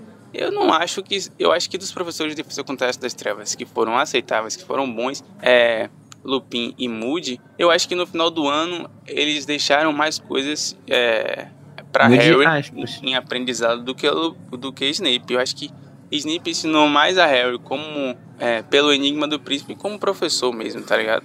Eu acho que como professor acho que ele não foi muito bom não, pelo menos para Harry, não sei para os outros alunos, né? E aí vocês comentam também em relação ao trato é, não ser uma matéria para Auror. Eu acho que faz sentido porque o trato das criaturas mágicas, dos animais fantásticos, eles, eles já, já têm um setor específico em, no Ministério da Magia. Então acho que não faz sentido. É, se for tiver algum caso que eles tenham que resolver, chama, vai junto também a equipe de, de, de, animais, de animais, tá ligado? De trato das criaturas mágicas. É, eu acho que eles já aprenderam o básico do terceiro ao quinto ano, entendeu? Acho que faz sentido. E a questão de vocês vocês comentaram sobre o. o porra, uma Maquita aqui agora, mano. Quebrança. É, vocês comentaram em relação a Petríficos Totalos, eu acho que o feitiço Petríficos Totalos é um feitiço que vai terminar finito, tá ligado? Eu acho que ele não- ele não é infinito. Eu acho que por, por ele ser um feitiço de não tanta complexidade, acho que tem feitiços que exigem mais e aí, tipo, eles têm maior duração. No, por exemplo, o Chapéu Seletor que vocês comentam, acho que é, é um feitiço a um objeto. O objeto foi enfeitiçado antes de. Eu acho que devem ter ali no Chapéu Seletor diversos feitiços, entendeu? E muito mais complexos. Tem o feitiço do fogo perpétuo que Dumbledore faz. Então acho que feitiços que duram eternamente são feitiços muito mais complexos. Feitiços desse tipo são tipo os feitiços que pe- é, experimenta nas lojas de feitiço, que ele sai com uma sobrancelha diferente da outra, que sai com pulando de um pé só, aí tipo com o tempo vai passando efeito, tá ligado? Eu acho que é tipo isso. É, enfim, é isso. O episódio foi sensacional. Esse livro tem ótimas discussões, coisas pra, pra, pra comentar. Por isso que meus olhos estão ficando gigantescos, desculpa. Enfim, valeu, aquele abraço. Não peça desculpa, Felipe. Nós amamos. Mas, gente, que baixaria Mas- que tá acontecendo aí no chat. O pessoal, o pessoal levou feitiços pra um, pra um lugar diferenciado. Meu Deus do céu. Gostei de tudo que você falou, Felipe. Não tenho nada a acrescentar, infelizmente. Eu, eu achei engraçado esse comentário de Felipe que todos têm uma coisa pra atrapalhar. É, um É. aviano, é um mundo acabando, é uma maquita. O que, que é uma maquita? Não entendi. A maquita é aquela máquina de cortar madeira, de cortar pedra, de cortar piso. Maquita não é aquele amigo do ratinho? Ali é um marquito. É, então, pra quem tá ouvindo, né, o pessoal no chat está falando sobre Putaria generalizada. sexo e Ah, funções sexuais dos feitiços. Iniciado por um comentário meio duvidoso do Zé Lucas, que talvez seja um crime. E, e- e- sabe o que é. O que é mais interessante? Que quem começou esse assunto não foi o V. É, o bem, V já tá dormindo, sabe? Será que o José Lucas é o V? Chocado. máscara caindo. Poxa, eu tava, o eu tava achando que o V era. Era aquele rapaz do BTS. Poxa, O Kim vai Tae. ser agora que eu vou sair com um coreano. Vamos lá pro capítulo 9, penúltimo desse Metendo a Mulher. O Príncipe Mestiço no número 141. Lê aí pra gente a sinopse, o resumo, Hum. Luiz. Calma aí. Hum. 141. É, Harry, Rony e Hermione recebem seus horários para as novas disciplinas avançadas, junto, junto com a notícia de que Slughorn exige um nível, de, um nível menor nos nons. Eles podem se juntar à turma na primeira aula com Snape como professor de defesas contra artes das trevas. Ele, ele apresenta com fascínio as artes das trevas, o que incomoda Harry, mas Hermione aponta que o discurso de Snape foi parecido com o dele. Na aula de poções, Slughorn entrega a Harry um livro usado e está coberto de anotações nas margens. Ao usá-lo para preparar, para preparar a poção pedida pelo professor, o menino descobre que são mais eficientes que as instruções do próprio livro e ganha um frasco de Félix Felicis. Na sala comunal, Hermione revista o livro, mas não encontra nada fora do normal. Harry, no entanto, encontra uma inscrição que diz que aquele livro pertence ao príncipe mestiço. É, gata, ele chegou. Finalmente, né? O título do livro apareceu. E vamos para o comentário do tarado do Zé Lucas. Ele disse: Ah, que esse episódio aí a gente perguntou sobre os cheiros, né? do- da mortência das pessoas. É, você pode ler, Vitinho? Posso sim. Eu acho que sentiria café recém-passado, terra É bom. molhada Bom. e o pobre. Shampoo do meu ex ainda em superação. Ai, complicated, hein? Mas aí a gente tem que. Você não devia ter escrito isso. Que você tá mantendo isso, no seu pensamento. Uhum. Agora, cheiros que relacionam os participantes do episódio. Isso aí achei do nada. É, isso aí. foi- Igor, olha só. Eu fiquei ofendido. Sabonete, sabonete Fable de limão siciliano. Mas é cheiroso, amigo, esse. Não, tudo bem, mas achei blazer. Existe sabonete febo cheiroso? De limão siciliano. Ué, aquele de rosa é, é cheiroso também. Uhum. Lari. Incenso de cravo da Índia e laranja. Faz Bom. sentido. E Daniel, eu só achei tudo. Material escolar novo. Faz todo sentido também. Mas é muita cara do Daniel. Sim. E completamente do nada. do nada. Uma homenagem pro Vitinho, porque sim. Cheiro de bolo de mandioca com coco. Caralho, ele previu que o Vitinho estaria aqui. Bizarro. Do nada. né? Ai, Bizarro. É. Nossa, Zé Lucas, você tá me perseguindo? E do Mentira, Luiz? gostei. Do Luiz é aquele cheiro de tecido que alguém suou ali. Aquele cheiro de capacete suado. Aquele cheiro de tatame de jiu-jitsu. É, igual Aí, como é bom Uhum. saber que o Igor me adora assim. É isso que ele pensa de mim. É porque você gosta de esportes, amigo. Você tem que mudar isso. Cheiro de vestiário, assim, uma coisa bem. É, Olha, De aula de educação física. daqui a pouco o Igor tá falando cheiro de homem pelado, sabe? Homem suado. Deixa eu concluir, É, né? Obrigado, cuidado. Luiz. Concluindo, eu acho que usaria a poção para me confrontar. A poção, eu acho que ele tá falando da Felix Feliz. Eu acho que usaria a poção para me confrontar em relação às minhas inseguranças e escolhas. E o momento amortentia, o brilho não descrito nos olhos do Snape ao falar da Dash das Trevas. Hum. É o momento amortentia dele. Beijinhos e um emoji de coração. Mas devia ter mandado o Luiz ler, porque agora vai vir um do Vitinho que ele vai ler de novo. Tá bom. Oi, meus amores. Oi, Vitinho, quanto tempo? Vamos à droga. Não é? Primeiramente, eu dei uma surtada porque o filho apareceu no episódio e eu pedi tanto que ele aparecesse. Tava com saudade. Beijo, filho! É difícil, mas quando ele aparece, é um biscoito e Ele tanto. lacra. Perfeito. Eu amo. Vamos lá. Eu achei muito interessante a discussão sobre a poção do amor e o fato dela ser a mais perigo- perigosa ali na sala naquele momento. Eita, Porque quase falou real- em espanhol. Né? Peligrosa. Peligrosa. Hum. Porque realmente ela não induz o amor, mas leva pessoas a fazerem coisas muito perigosas, como a gente vê Rony perder completamente noção das coisas por Romilda, e perde completamente a própria vontade, como foi o caso de Tom Riddle pai, que jamais teria um relacionamento com Merope. Há controvérsias. Ah, controvérsia. É o que a gente sabe, né? Pelo menos é o que tá implícito ali. Agora, quanto a você levar uma pessoa a fazer coisas por você, como a Maldição Impérios, eu acho que o efeito dela não leva tanto. Porque no episódio vocês falaram que era uma coisa parecida. Eu acho que não, que não. Não acho que a pessoa faria pedidos que não envolvessem o dono da poção em si. Então essa questão de influenciar o apaixonado a fazer coisas tem mais a ver com magia de vela do que com a poção do amor em si. Hum. Eu não concordei com isso que o Daniel falou, mas não, não falei nada no episódio. Tá, acho que pra faz... eu, eu acho que tá, o amor até pode fazer você fazer coisas que você não queria, mas não no nível de assim, coisas fora da sua dos seus valores, sabe?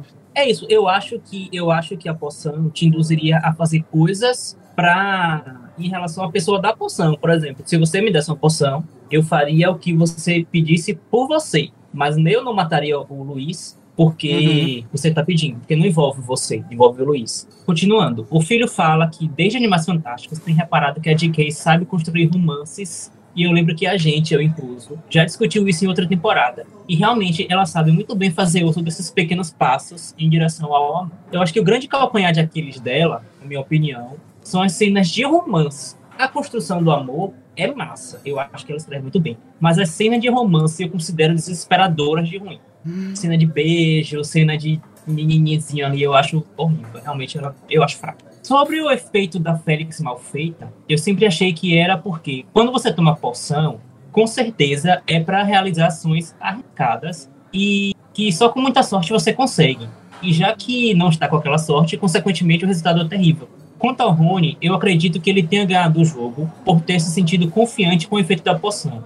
Ele se sentiu sortudo e isso tirou o medo, que era um fator de limitação dele. Meio que não era eu posso ganhar, e sim um independente do que eu faça, não vai dar errado. Parece que é a mesma coisa na, na minha cabeça é diferente, eu não sei se eu consegui deixar claro aqui. Sim. Quanto. Oi? Deixou claro. Deixou. Tá bom.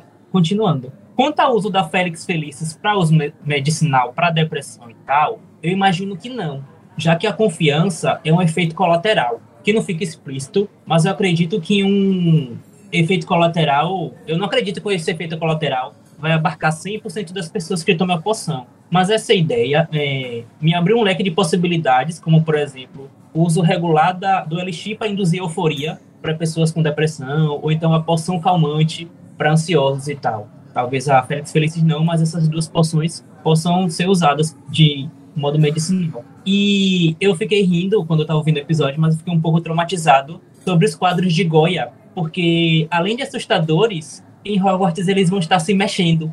Então, quem não tinha pensado nisso durante o episódio, ó, beijo, amigos. Verdade. E é isso, eu amo vocês. Gente, vamos fazer o quadro, os quadros do Goya animados. Ó, o V apareceu aí e falou: cadê a diva renascentista Larissa? A internet dela caiu e a previsão de voltar é às três e meia da manhã. Então a gente achou que não fazia muito sentido ficar esperando. O Zé Lucas comentou aqui, estilo canabidiol, sim. Acho que as poções podem ser usadas para poder ajudar. Ah, eu tô começando a achar que o V é, é fogo, puro fogo de palha. Quando rolou putaria, ele não tava aqui. Agora ele apareceu. Pra promover mais. Isso é Miguel. Meu filho, ela mandou um print do site do provedor da internet. Aqui a gente, ela, aqui a gente trabalha com demissão. Aqui É, gente tem que justificar. Tem que ter justificativa. Tem que mandar testado. Ó, eu- Eu, Próximo. tô aqui, ó, doente, tô tossindo aqui, tô aqui. É, com chicote nas costas. Ou mais que isso nas costas. Ó, É sobre reforma trabalhista. O Rafael Lima comentou: Oi, amores, esse não é exatamente um feedback, tá mais para uma reflexão sobre algo ficou na minha cabeça depois do que foi discutido, do que foi discutido, eh, do que foi discutido a respeito do Neville. No capítulo em que a Minerva dá aquela lacrada na Dona Augusta. Espero ter colocado o número certo na tag. Não colocou, né, Rafael? Eu acho que não é nesse capítulo. não. Mas tudo bem, foda-se. É, Vocês já pararam pra pensar em como o personagem traz consigo várias características do TDAH? Ele é constantemente descrito como alguém desastrado, atrapalhado e esquecido. Sua própria avó o presenteia com um lembrol assim que ele chega em Hogwarts, porque sabe do neto que tem. Ele vive se esquecendo das senhas da torre da Grifinória, tanto que no terceiro ano ele anota todas as senhas em um pergaminho e perde o papel, ocasionando na entrada dos Sirius no salão comunal durante a noite. Disciplinas que exigem um pouco mais de concentração pela complexidade e riqueza de detalhes, como poções de transpiração, claramente não são seu forte. Principalmente poções onde, além de lidar com autoestima baixa devido à sua baixa performance, também precisa atu- aturar a pressão extra causada pelos abusos do Snape em sala de aula. No entanto, ele não é um aluno ruim. Vemos isso através dos comentários da Minerva sobre os NOMs de, dele de feitiço. Fora que o Neville claramente possui um hiperfoco em herbologia. Dito isto, a partir de hoje pra mim é canon que o menino Longbottom é neurodivergente. Hum, Fez bastante sentido pra mim. E outra coisa, o comentário realmente tá na tá no capítulo certo por motivos de no começo desse capítulo que Minerva tá distribuindo os, os horários. É, hum, Neville também fala, né, que não pensou em cursar, não lembro qual foi a matéria agora, e Minerva fala assim, não, porque eu vou ter uma, palavra, uma conversinha com Augusta pra falar sobre o neto dela. Eu acho que foi nesse capítulo. Ah, então lacrou. Desculpa aí, Rafael. Fui injusto com o senhor. Mas assim, esse negócio de ficar diagnosticando as pessoas, não gosto, não sou muito fã. É, eu também não. Eu não, eu não queria ter sido, eu não queria ser o chato que ia falar isso. Mas tudo bem. O próximo comentário é da Bruna Coin. Ela disse: Oiê, amo esse capítulo. Fico fascinada com esse lance dos cheiros. Faz super sentido pra mim. Porque tenho muita memória associada a cheiro. Ah, eu também. Preciso Acho- dizer que é um dos piores tipos. Memória É, olfativa dependendo, é né? Pra quem gosta de skate, scat, né? No, no Caralho. sexo. Não, Qualquer Igor. peidinho. Não, Igor, Igor, Igor, calma. Menos, Vamos continuando, bem continuando. menos. Olha quem fala bem menos. Ah, tá. Acho que eu também sentiria cheiro de grama cortada e cheiro de chuva. Cheiro de pão assando, cheiro de dama da noite. Que isso? Alguém sabe? É uma, é uma flor. Ah, tá.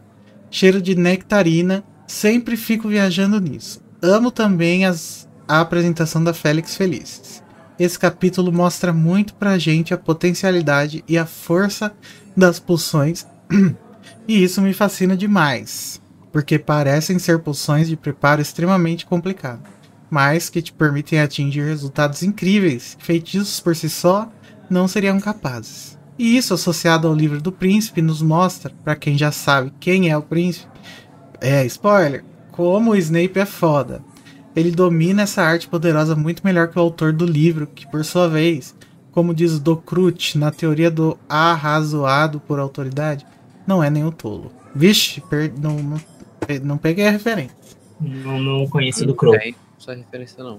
Quanto à turma de poções de 12 alunos, uma coisa que fiquei pensando foi que apenas 12 pessoas se inscreveram na matéria. Mas isso não necessariamente quer dizer que apenas 12 pessoas tiraram o excesso de expectativas nos nomes de poções. Pode ser que haja pessoas que foram muito bem nos nomes de poções, mas não continuaram a matéria porque querem seguir uma carreira em que poções não seja necessário. Verdade. É isso, elefanters lindos e amados. Mais uma vez, parabéns pelo trabalho incrível. Vocês me dão um quentinho no coração que não sei nem explicar. Ah, É amor. Obrigado, Bruna. É, eu dei um Google aqui rapidinho. É, Ducrot foi um linguista francês. E ele escreveu que os autores não são nenhum tolo. Então Snape ele é tão foda que ele conseguiu ser mais foda que o autor do livro de poções, que já não é nenhum tolo. Então ele é realmente muito foda. Hum, Nossa, que. Ah, pronto. É intelectual. Encadeamento de pensamento. Mente de titânio. Vamos lá. Cirano da Rosa. Oi, gente, que episódio delicioso. Dei muita risada com o Harry gostar de cheiro de pau. Ai, como eu queria que Harry fosse bi. O nível caiu demais. Porém, sempre teremos as fanfics. Os cheiros que eu sentiria seriam livro novo, café e de barriga de gato. Ai, Sobre a sorte líquida, como sou uma pessoa podre, eu usaria para fins ilícitos. Iria bem pleno tomar e fazer concurso público, chutando todas as respostas. Amo vocês e parabéns por toda a dedicação. Obrigado, Cirano. Ah, mas assim, eu acho que isso seria contado como doping, né? Em esportes. Caralho! Oi, tu É, viu que o Não pode concurso público. Ah, eu vi, mas às vezes a gente tem que ignorar. né? Harry B, pra mim, encaixa demais no personagem. Eu também acho. Eu também acho. Então vamos para o próximo, que é o último. Glória a vós, Senhor. Quanto tempo Se o, nós Harry, estamos se aqui? o Harry não for, o filho dele garantiu de ser, né? Três horas Mas ele e é só de aqui minutos. que não sabe. É, Essa, ela, ela esqueceu desse detalhe. Ela esqueceu de, de- de- de- detalhe. Tá, é, vamos lá. Capítulo 10. A Casa dos Gaunt. Episódio 142. O enigma do príncipe continua causando desconforto em Hermione nas aulas de poções. Mas Harry não dá muita bola. E depois da aula, se apressa para o primeiro encontro com Dumbledore. O diretor revela que as aulas particulares tratarão da profecia e ajudarão Harry a sobreviver. Eles assistem a um funcionário do Ministério da Magia visitar a casa dos últimos descendentes da família Gaunt para imitar o filho para intimar o filho Morfino a um julgamento por atacar um trouxa. As coisas dão errado. Quando o funcionário tenta defender a filha Merop de um ataque do pai, Servolo, Dumbledore explica que Merop e o trouxa misterio- misterioso são, na verdade, os pais de Voldemort e que eles conceberam provavelmente sobre efeitos e que eles o conceberam provavelmente sobre os efeitos de uma poção do amor. O primeiro comentário é do Zé Luca. Ele disse: Fala pessoal, tudo bem? Pessoal, tudo bem. Falem aí. Tudo bem. Tudo bem? Eu Mais adoro. Eu adoro esse capítulo e todo o clima de tensão que ele carrega. Personagens novos, pessoas desconhecidas até então. A pobre cabeça do pobre Harry deve ter ficado a mil. Mas ele soube lidar com isso e resolver os riddles do Dumbledore. Ó, Ó. que em português é enigmas, né? Ah, é o nome do livro. É, gata. Eu queria falar um pouco sobre a leitura de cartas feita pela Trilone. As tiragens que ela faz casam muito com a memória observada pelo Harry e pelo Dumbledore. Conflito, a situação como um todo, a Neil Oldman, a apresentação do Tom Pye e o interesse da Mary por ele e tudo que vai desenrolar disso. Violence, Marvolo e Morphin são violentos por si só, mas o abuso que exercem sobre a Merop mais a tentativa de perseguição a Ogden. A Dark Young Man, Possibly Troubled. Morphine, Dark em conduta. Um, One Who Dislikes the Questioner. Ogden. É, ixi, precisa ser bilíngue pra entender o comentário do Zé Lucas. Uhum. O Lia vai precisar aparecer por aqui hoje. Ah, não vai. Né? acessibilidade, amigo. Não vai porque no Metendo Colher não tem edição. Amém. Lia, é verdade. é Lia, fica pra próxima. Mas pode ser outra coisa também. O que acha? Eu achei que lacrou, Zé Lucas. Achei que faz todo sentido. Eu achei genial. acessibilidade. É que a, a, a Lia traduziu Dark Man pra um homem de cabelo preto, né? Mas na verdade ele tá querendo dizer aqui que o Dark talvez seja a conduta, né? Que ele tem a conduta. É um obscuro. Mas ele também tem o cabelo preto, né? Então. É, dá pra. Faz todo sentido pra mim. É. Tá, vamos para o próximo comentário do. Não, Vinte. não acabou ainda. Ah, não. desculpa. Beijos com a Mortentia, mas só uma dosezinha fraca para que vocês não tenham uma sensação muito intensa de enganação e não parem de nos amar, os ouvintes. Não precisa, já amo, não precisa dessa poção, não. Eu amo, ainda mais quando vocês me dão dinheiro. Aí eu amo duas vezes. Pera aí que o pessoal no chat tá falando bastante. Be Awakening. morre- Você é bi, vé? Achei que você era homossex. Bioawakening é Jonas 22 e a Mari.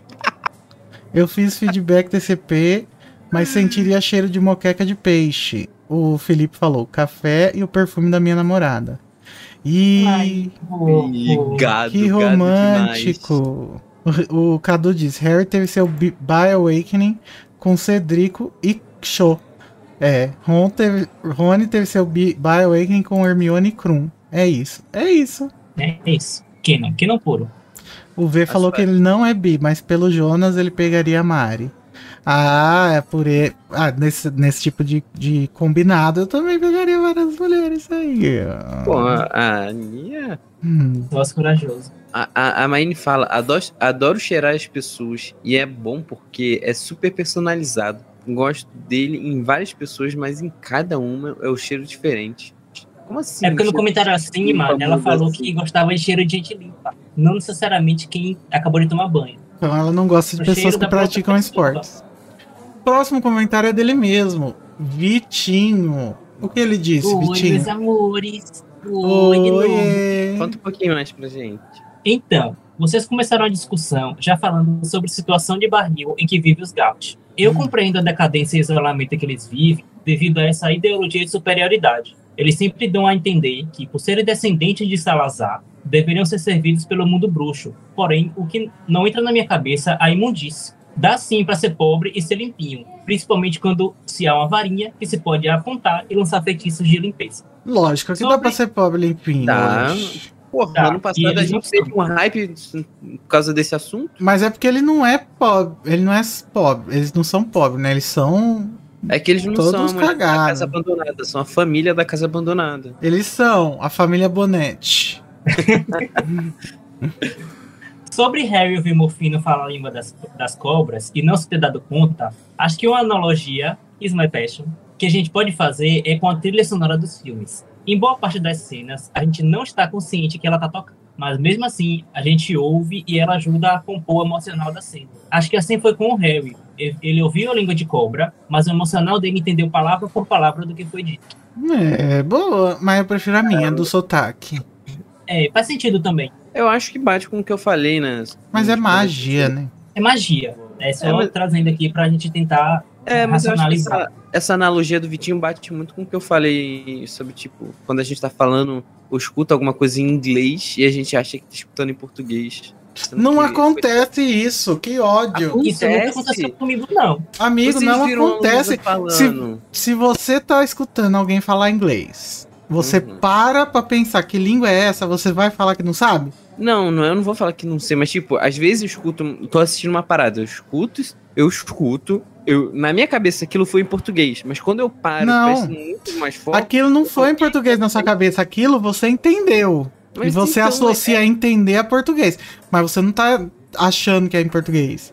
Depois, na Não, hora mas- de pensar, você vai falar: Ah, não lembro que língua que eu vi. Mas não, Não, é que. Eu, na hora, eu foco preciso assim, eu falo, configurar o "Ih, meu tá inglês?" cérebro. Eu preciso configurar o meu cérebro pra entender se tá- quem tá falando tá falando em português ou em inglês, senão eu não entendo. Se às vezes eu pego um. Eu um- também. um- eu chego pra assistir uma série que alguém mexeu na configuração e começa um diálogo, e esse diálogo tá numa língua que eu não deixei, por exemplo, se eu tô assistindo uma série que era em português, aí eu Uhum. volto pra assistir tá em inglês, eu não entendo nada. Aí, aí depois eu racionalizo, ah não, tá em inglês. E aí eu passo a entender. Então se eu Não. não racionalizar, Eu acho que isso deve ser uma questão de, de, de cabeça mesmo diferente, porque eu- a minha cabeça é muito mais automático. Tipo, botou o negócio, não importa se tá em inglês ou português, eu vou entender na hora, mas eu não vou racionalizar se tá em português, se tá em inglês, eu só vou entender. E isso foi Uhum. até algo que eu e a Luísa a gente comentou nesse episódio. Tipo, às vezes a gente, depois que para e pensa, caraca, tá em que língua mesmo? Porque eu entendi português. Então é, eu acho que essa é a sensação do Harry. De quando ele para, ele.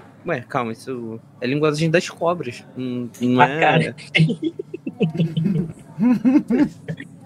Eu discordo, mas eu não vou estender essa discussão. Tem que mudar o, É, meu cérebro tem que mudar o dicionário. Continuando. Vocês comentaram de Morfina e Merop não ter ido para Hogwarts. Eu fiquei me perguntando se eles iam ignorar o maior legado do antepassado deles, que foi justamente a escola, com a Câmara, o Basilisco e tal. E eu fiquei chocado de saber que eles não foram. Você jogou Hogwarts Legacy, amigo? Ainda não. É, então Mas, eu amigo, eu acho que é porque eles não têm nem isso, tipo, não, nem pensam nas possibilidades, porque eles são muito cagados mesmo, da cabeça. Mas eles são, eles são descendentes de Salazar e tal. Como assim, Salazar? Então, pra poder eles já tá mundo. bom isso, entendeu? É. E assim, Hogwarts pra eles já tá muito manchada. Hogwarts re- recebe muitos. É, É, ele fugiu, Salazar. é ele, ele meteu o pé de lá. Então, pra eles, não tem porquê eles voltarem pra lá pra se sujarem. É, ambiente. vão se sujeitar a esse mundinho aí de aceitação de diversidade? Eu não. É, vou pensar mais sobre isso. Uhum. E pra fechar, eu gosto muito do jeito que Dumbledore faz Harry pensar por conta, conta própria desse capítulo. O que demonstra que o diretor da escola sabe como ensinar os alunos. O que só piora, visto que a gente viu que Harry poderia ter sido bem educado antes. E olha que tem, se tem uma coisa que ele precisava, era de ser bem educado. E é isso, gente. Eu amo vocês. Mas eu, eu- falei a gente não quer que o Harry seja bem educado, a gente quer que todas as crianças bruxas sejam bem educadas. E o Dumbledore não poderia fazer isso sozinho, né? Infelizmente, ele é um É isso, só. mas se o diretor da escola, se o diretor da escola sabe como faz, por que, né? Isso não é uma cultura da escola. É, né? Porque ele contrata incompetente. Que é uma bagunça, gente. A pessoa passou no concurso, entendeu? Você não pode fazer o quê? Né? Faz parte. O, Jo- o Zé Lucas, ó, voltando a essa história de língua, o Zé Lucas disse que isso que o Luiz estava falando é as línguas de fogo do Espírito Santo, também conhecida como língua dos anjos. Aquela sabaraba seu solto, neiro, neiro. Charubalei demora. É, gata. Ai.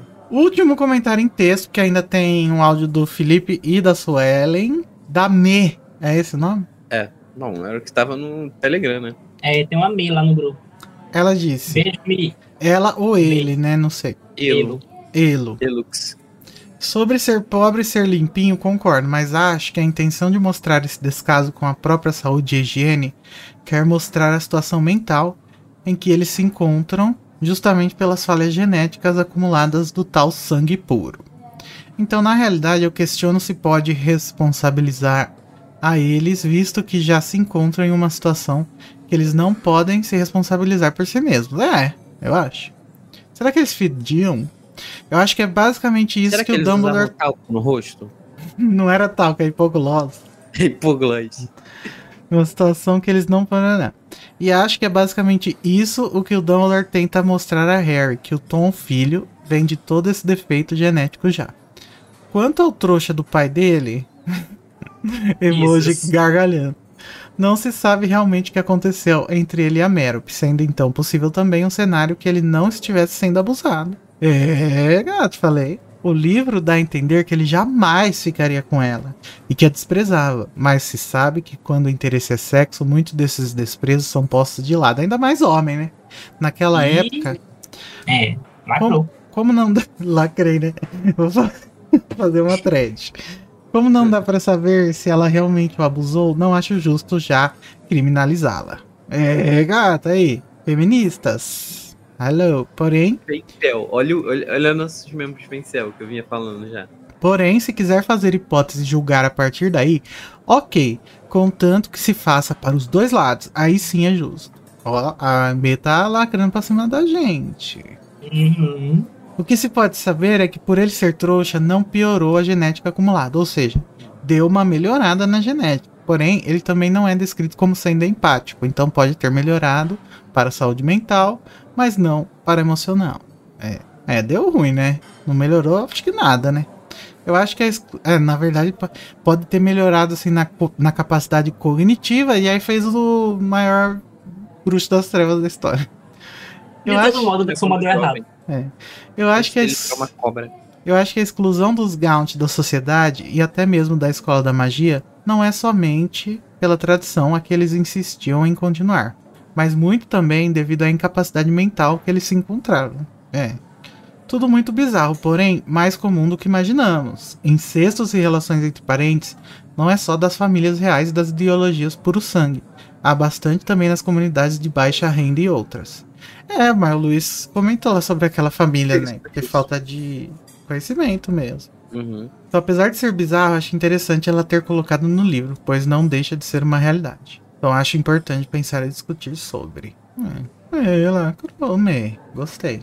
Muito bom. É, Menos fez parte que você tá pensar. querendo lacrar pra cima da gente. Só sobre essa questão do, do, do assédio né, do Tom, acho que por mais que ele esteja possa ter aceitado é, ter um filho com a Meryl, eu acho que o assédio ele já começa quando ela dá uma poção do amor pra ele, pra ele fugir com ela e Mas isso a gente não sabe se é verdade, é o Dumbledore que. Isso é uma suposição. É. Ah, mas vocês sabem que o Dumbledore é. Nesse caso, ele tá sendo a, a voz da realidade do que aconteceu, né?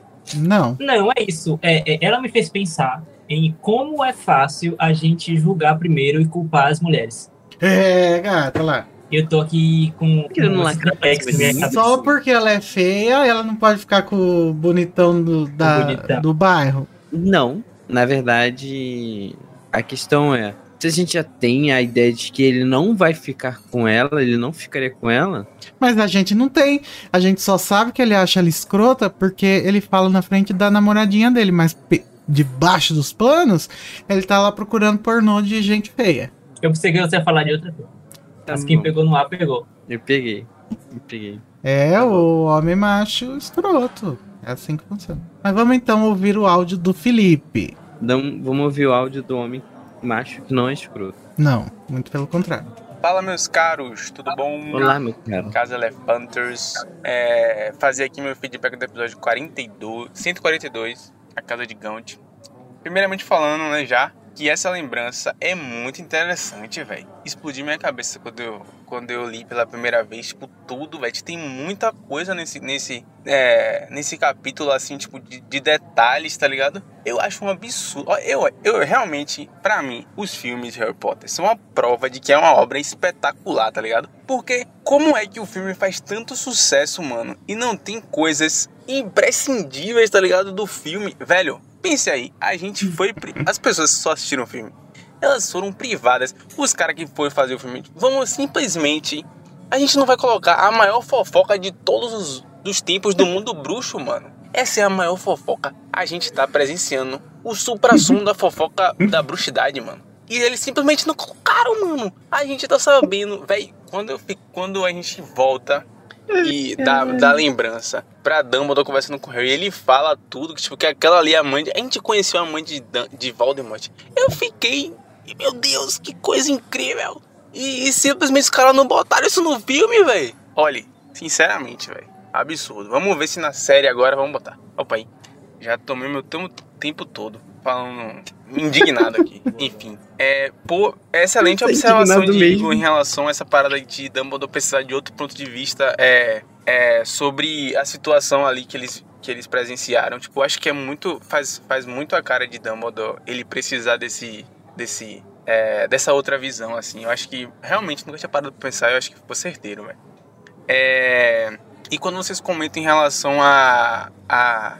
Tipo, o fato de Voldemort ser, ser como ele é hoje em dia, né? É, dele ter perdido a humanidade e, e Igor fala em relação a- ao fato dele ter dividido a alma. Só que eu acho que tem uma questão mágica aí de ele ter nascido de uma maneira. Como é que eu posso dizer? Forçada, foi uma ligação forçada, né? Eu acho que da mesma forma que o amor é, conduziu Harry, eu acho que a falta de amor é, é a falta dessa magia poderosa acabou gerando é, Voldemort assim. Porque- tanto porque é, antes dele dividir a alma, ele já era super escroto, tá ligado? Como, como o Luiz falou, ele era um sociopata desde pequeno, tá ligado? Então acho que isso não, não foi, querendo ou não, tipo, uma parada construída. Eu acho que com o tempo foi piorando, obviamente. É, é como se ele já tivesse uma ferida gigantesca aberta ali. E aí, com o tempo, mexendo em arte das trevas, ficou extremamente exposta, tá ligado? E aí, no final, a gente vê como é que ele ficou lá na alma, né? Mais ou menos é aquilo ali.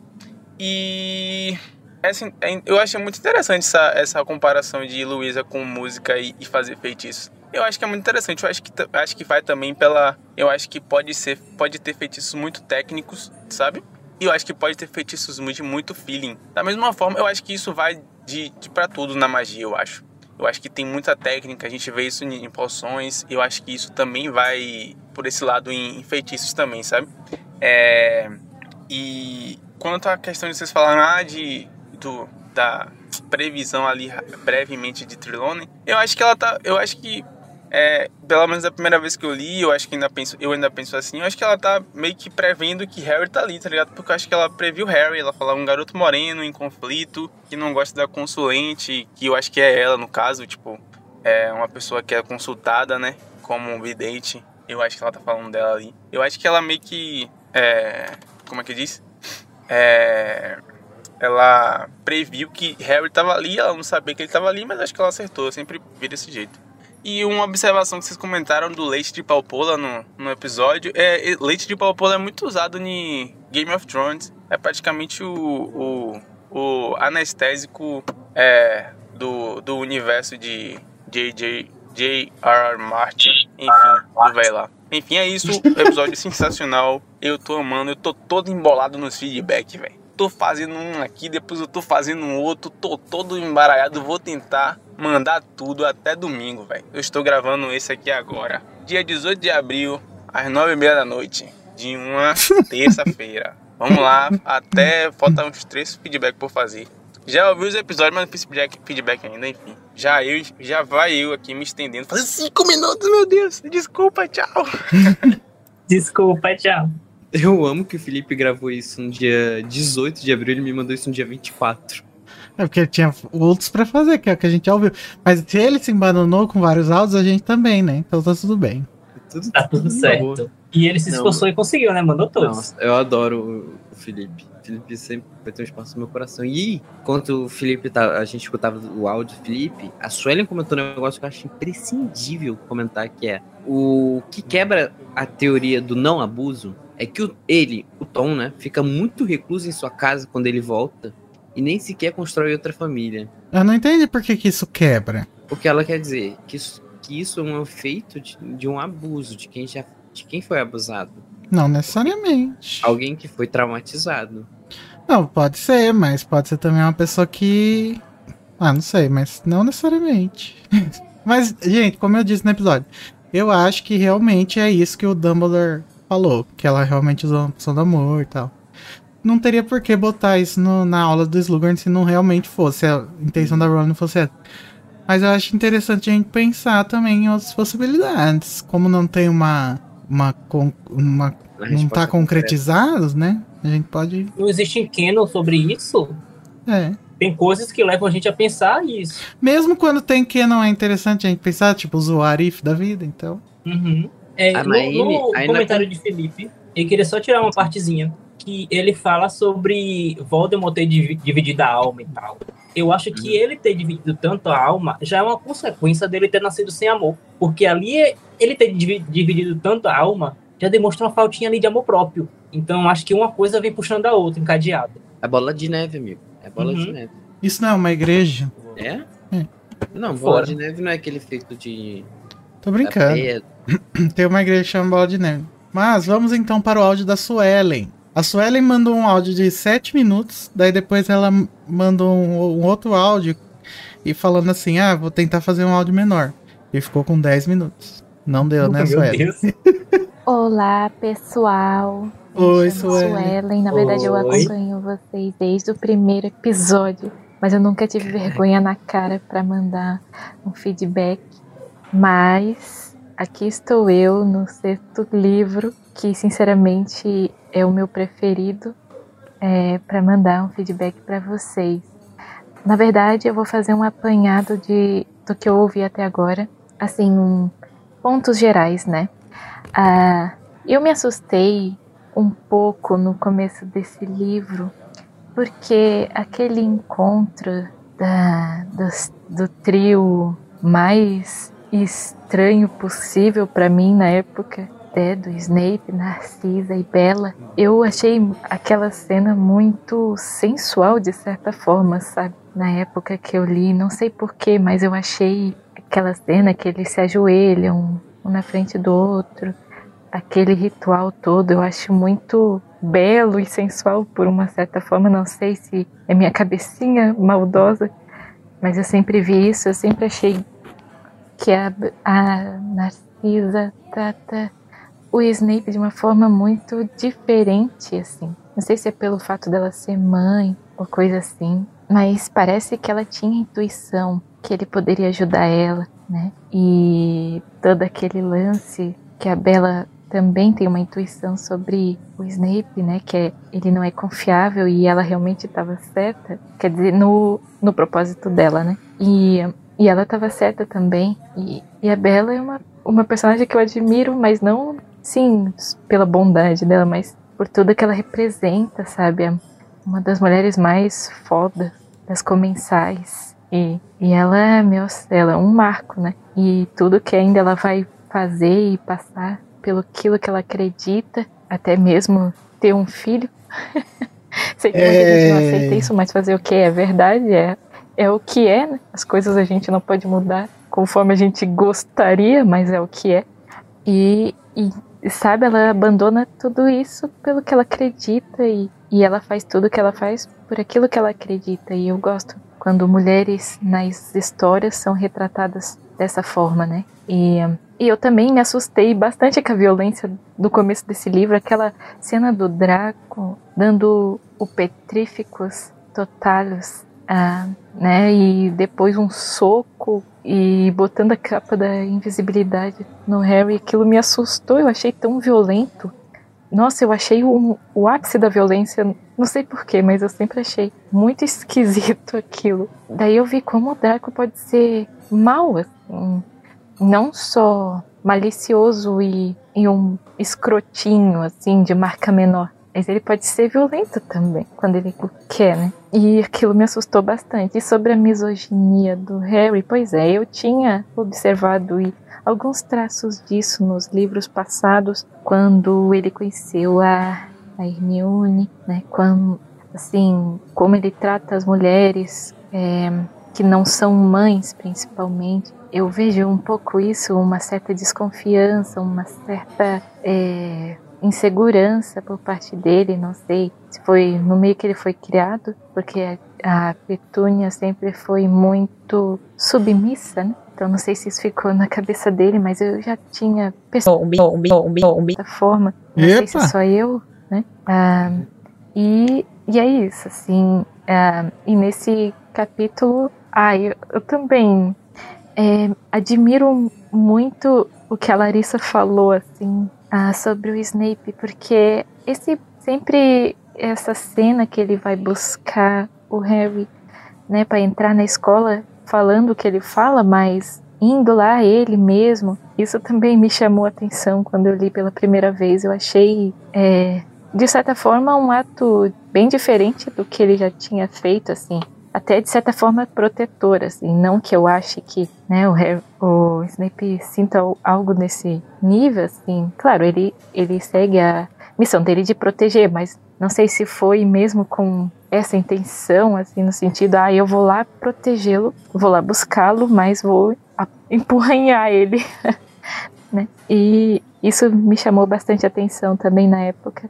E é isso, gente. Eu vou mandando outros feedbacks por áudio aqui que é mais fácil para mim. E, bom, eu quero saber, a Casa Elefante vai fazer as análises dos episódios da série, será?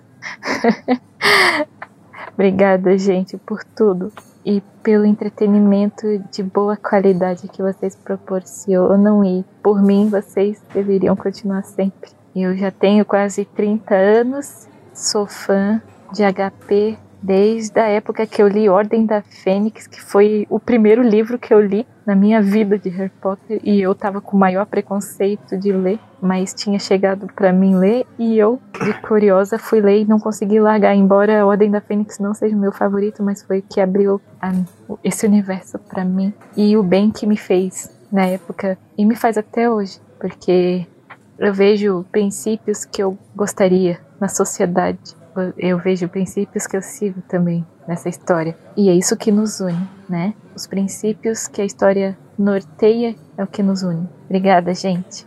Gente, amei. É, Lacrou. Lacrou. lacrou demais. E É. sobre a análise dos episódios da série, né, Iguinho? Ah, gente, eu acho legal, mas eu acho mais legal fazer live. Porque daí a gente pode mostrar imagens, né? É. Não eu sei. acho que funciona melhor do que podcast. É, vamos ver. Quando Vamos chega. fazer videocast. Vamos montar uma bancada. Nossa, Todo mundo vai pra quando. São Paulo. É, depende de vocês, galera. Apoia a gente lá com milhões de reais. Mas, brincadeira. Dá pra montar um estúdio. Com 10 mil Oh. reais a gente consegue fazer isso daí acontecer. Animagos Media Company. Assinem, vocês que não assinam o Animagos, gente, 5 reais no mês. Tem o do 142. Mas esse é o do 142, Suelen. Mas tem mais um agora, né? E sobre a misoginia do Harry, que o V tá rindo aí. Eu acho que o Harry tem traços misóginos, assim como todo personagem homem tem. Homem. E até mulheres, né? A Hermione, a gente já falou de alguns, algumas coisas. As meninas aí nesse capítulo da a gente acabou de passar o da... É, isso que eu ia falar. A gente acabou de passar pelo Fleuma demais. Porque, gente, a misoginia tá aí no mundo, né? Ela não é uma coisa, sei lá, não dá pra desviar. É a mesma coisa de todo qualquer preconceito. A gente é, tá condicionado a ter todos. A gente só precisa aprender e tentar melhorar, tentar administrar melhor eles. Uhum. Uhum. É, E é isso, amei isso, Ellen. Só a parte que você fala sobre os valores da série, eu também acho. E por isso que eu me sinto tão atacado e ofendido quando as pessoas ficam falando que Harry Potter é coisa de nazista, porque é, são coisas que eu levo pra mim que estão sendo. que as pessoas estão tratando como brincadeira, né? Mas enfim, vamos ouvir o último áudio e o último feedback deste Metendo a Colher Gigante, que é o da Suelen. Esse eu tive que acelerar um pouco mais porque tava muito grande. Vamos ver se dá pra entender. Olá, meus lindos, voltei. Vou tentar fazer agora um áudio menor. Ou então. Não consegui. acelera. Esse áudio Eu, é. costuma ser grande. Porque, bom, eu tenho algumas ponderações sobre a famigerada poção do amor. Bom, começando, o que me incomoda profundamente o quão ela é tratada com descaso na série, como se fosse uma brincadeira ou uma coisa mais inofensiva do que realmente é, porque eh, deveria ser extremamente regularizada, né? Extremamente eh, segura sob poderes, sei lá, do governo, eh, bruxos, sei lá, mas deveria ter mais rigor, né, para tratar com ela. É, mas, como foi falado até no capítulo passado, os gêmeos vendem ela assim como se fosse uma brincadeira. Não sei se talvez as que eles vendem têm menor potencial ofensivo, diremos assim, mas é, é muito grave isso, né? É, outra coisa sobre Mero e a poção do amor. Coisa, eu não quero passar pano pra abusadora, sabe? Mas eu também, quando eu li sobre a história dela, a história já nos dá a impressão que ela é uma vítima, sabe? Uma coitada que precisava muito de cuidados e a gente tem dó dela mesmo, gente. Eu mesmo pense, queria muito que ela tivesse se redimido de alguma forma, não sei se abusadores mereceriam isso, mas, sabe, é uma coisa que eu sempre torci ou que houvesse uma fanfic sobre isso. E uma vez eu também vi essa teoria, Ingo, de que ah, não foi bem poção do amor que ela deu pro Tom. Por quê? Uma poção do amor, eu não sei se eu li no Pottermore na época, mas ela é muito cara para fazer. Ela exige ingredientes muito sofisticados, inclusive um dos ingredientes se encontra no fogo maldito. Como que a Meryl ia conjurar o fogo maldito? De onde é que ela ia ter dinheiro para comprar os ingredientes?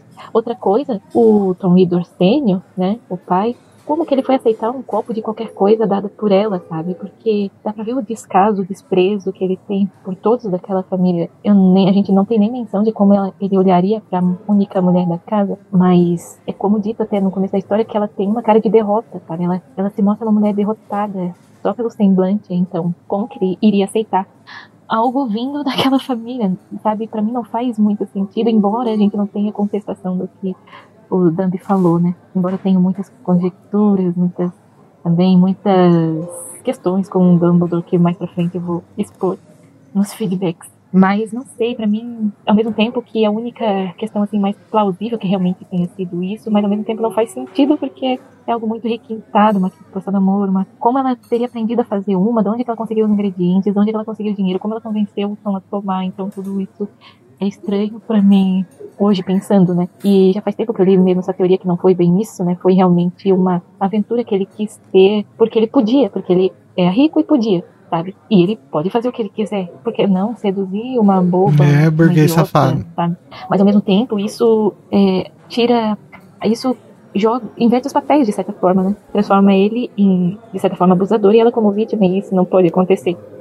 Porque ele foi a vítima. Até vi um vídeo esse tempo no YouTube em defesa de Tom Riddle, né? Que pessoa, eles colocaram todo, todos esses pontos, né? De Tom Riddle sendo, no caso. Tem esse vídeo, até quem quiser assistir. É, que eles mostram, né? Tudo que foi a vida dele, que foi uma tragédia, porque ele descobriu que foi, né, abusado, tinha um filho indesejado, um, é como eu posso dizer, fugiu, depois morou somente com os pais, então uh, ele parece que não voltou a se relacionar, tanto que o Valdemar não tem irmãos, nem meio irmãos ele não tem. Então parece que foi um trauma ou sei lá, é muito estranho, mas ao mesmo tempo tem todas essas questões, né, que me fazem pensar como realmente foi as coisas. Eu também acho que demorou para ela engravidar um ano e pouco, né, praticamente que ele nasceu ainda. Então, é, realmente demorou bastante, assim, em vista da época, claro. Né? E, e sim, o incesto, o, a endogamia repetida, assim, ela torna a pessoa estéril, né, ou infértil. Então, pode ter sido um pouco isso junto. Tanto que eu vou de, bom, se aceitarem criança amaldiçoada, ele tem uma filha, né? Uma, mas sei lá também, né, como é isso. E é uma polêmica. Bom, eu aceito, né, que é canon, mas nem todo mundo aceita. O que eu só não aceito em criança amaldiçoada é a viagem do tempo. Bom, mas parando de viajar agora, mas é isso para mim, assim, essas questões da poção do amor é muito complicada. Tanto que a Meryl, é, claro, com as devidas proporções, lembra muito a mãe do Snake Eileen, né? Que foi também sofreu abusos domésticos do marido e ficou reprimida sua magia. Ficou é tanto que ninguém sabe como ela é, como ela era com a magia. É, a gente só tem algumas questões, né, que o Smith traz de tudo que ele já sabia quando chegou na escola. E eu não creio que ele era autodidata totalmente assim. Talvez a mãe dele, talvez como uma forma de vingança, ensinou aquilo tudo para ele, né? Não sei até que ponto era verdade que ele falou, né, de que ele sabia muitas coisas, mais que mais não sei que os alunos do sétimo ano. Mas para mim, as duas, assim, são mulheres que na história são, assim, marginalizadas de certa forma, porque aceitaram o abuso, né? É, aceitaram se colocarem no papel de mulheres abusadas, no caso a Merope antes, né, pelo pai, e, e a Aileen por ter morrido nessa situação, ido até a morte, né? Viveu assim até a morte, provavelmente. Eu quero, na série, até eu quero mais história da família do Snape, que eu sempre achei muito interessante, devido a algumas vivências da minha vida, né? E creio que é isso, assim, minhas ponderações eu tinha que botar para fora isso, porque isso sempre me incomodou e chegou a hora. chegou a hora de expor isso que eu sempre tive sobre esse livro. E esse livro, como eu já falei antes, ele me assusta bastante pelo nível de violência, mas é, nesse caso aqui é uma violência muito além de física, esse capítulo tem uma violência psicológica muito pesada, uma sombra. E, infelizmente, eu tenho dó também da Meryl. Queria que as coisas não fossem assim com ela. Um dia até tem gente que se retrata até hoje que saíram em defesa dela, porque repensando bem, ela é uma abusadora, né? E é muito complicado. Mas, vamos lá, né? É literatura, então certas coisas a gente releva porque é, é literatura. Se fosse para ser tudo certinho e, e, como deveria ser, então não seria uma boa história. Desculpa, mas é a minha opinião.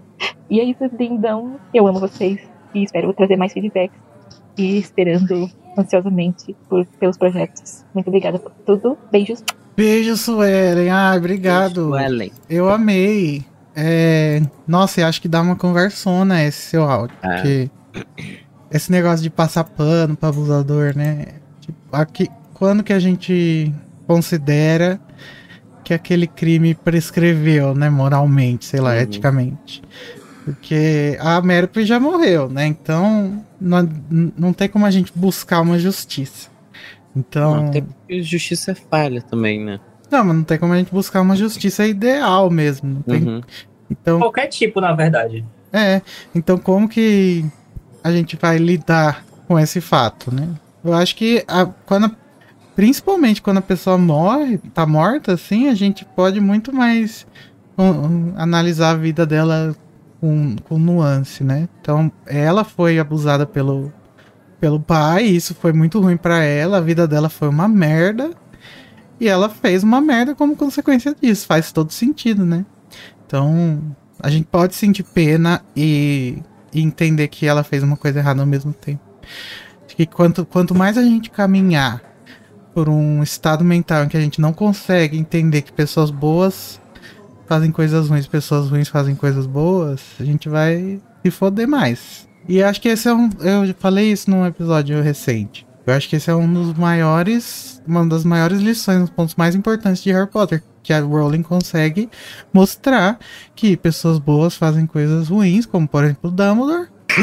E pessoas ruins fazem coisas boas. Não tô conseguindo pensar num exemplo agora. Mas eu acho que ela consegue desenvolver bem a complexidade das pessoas tem um rabicho quando ele salva Harry da, do porão dos Malfoy. É verdade, olha lá. E é isso. Eu acho interessante também quando a gente começa a pensar em relação a, a essa justiça, principalmente de pessoas que já morreram e tal, são coisas que realmente são irrecuperáveis. Até que ponto a gente tá querendo justiça ou a gente tá querendo vingança, pura e simples? Porque às vezes isso se confunde. Às Uhum. vezes a pessoa já pagou pelos seus crimes, ou a pessoa já não tem mais como recuperar e tal. E a gente ainda fica com aquele sentimento de que nada acontece feijoada. Mas é, é, esse sentimento realmente é justiça ou a gente está querendo se vingar do que aconteceu? Então fica aí a reflexão. Nossa, já recebemos um feedback do, do, do, Mac, do Meter na Colher 21, hein? Ao vivaço. Ao vivaço. Mas vamos deixar Vamos pra deixar pra- 22. É. Eu acho que eu vou querer fazer daqui cinco episódios, gente. Porque. Sentiu pesado na 10. Não, não, não é, não é nem tanto por isso, mas é porque eu, eu sinto que eu lembro melhor, sabe, dos, das conversas dos episódios. Eu já não tô lembrando direito das conversas que a gente teve no começo da temporada. Então acho que 5 é um bom número. É. E assim, comentários menores, um programa menor também é bom pra mim, porque, tipo, o de hoje pra mim eu vou dormir 4 horas. Não, mas é só a gente marcar mais cedo também. Enfim, esse tipo de conversa pra gente ter só daqui um tempo. Agora, agora vai demorar. Vitinho, muito obrigado por vir participar. Muitas Obrigado pelo convite, eu tô gatito. muito feliz, muito honrado. Desculpa a hora. Se divertiu, gostou? É bom, né, Eu o amei. Mac? Eu É uma- sempre amo é diferente. Eu já participei de, de episódio, já participei de show do Galeão, agora de live. Tô feliz. O, o, o Mac é uma. é- É uma experiência diferenciada, né? A gente vem pra. A proposta de bater o papo mesmo sobre o que o pessoal pensou do capítulo. E falar Eu adoro. sem, sem ter edição. Então você não pode falar merda. Né, né? Tem que ser. O filtro tem que estar ligado toda a vida. É, o que é muito difícil pra mim, né? Mas obrigado a todo mundo que ficou aí na live. O Felipe ficou do começo ao fim, pelo jeito, parece. O V, que depois Zé que eu dei um, um coice, ele sumiu. Mas obrigado. Obrigado pra Vê- o- sempre tá aí. O Zé Lucas. Sempre, sempre. Ana Lourdes. A Maine também. É. Todo mundo, todo mundo, gente. Se eu esqueci, desculpa, mas até o Vitinho que tá aqui tá lá. A Lorena, Tô que apareceu comigo também. A Lorena Tami. apareceu, Tami. O Cadu tá aí a também desde o Gisele, começo. A Gisele, que depois de muito tempo também apareceu. Deu boa noite pra gente. Enfim, gente, é Zé isso. Lucas que mandou homena- homenagem pra mim. É. Poção. O, Beijo, o. Rafael, o cônjuge do nosso Vitinho, apareceu aí. Verdade. Beijo, amor. Então, muito obrigado, gente. E na semana que vem, domingo, temos episódio novo. Onde nós vamos falar sobre o capítulo que eu esqueci. 143. A, a ajudinha de Hermione. Ai, tem uma novidade, hein? E tem. Tem coisa Ih. boa vindo aí. Não, não, não, não levantei as expectativas, não é tanta coisa assim. Não, assim, de 1 a 10 é um 4. É, mas é novidade. É, coisa nova a gente vai gostar. E falando pelos ouvintes. Então, é, sigam o, a Casa Elefante nas redes sociais pra ver essa coisa nova. Que não é no episódio, é fora. Enfim, obrigado a todo mundo. Beijinhos e até semana que vem. Até semana que Tchau, gente. Tchau.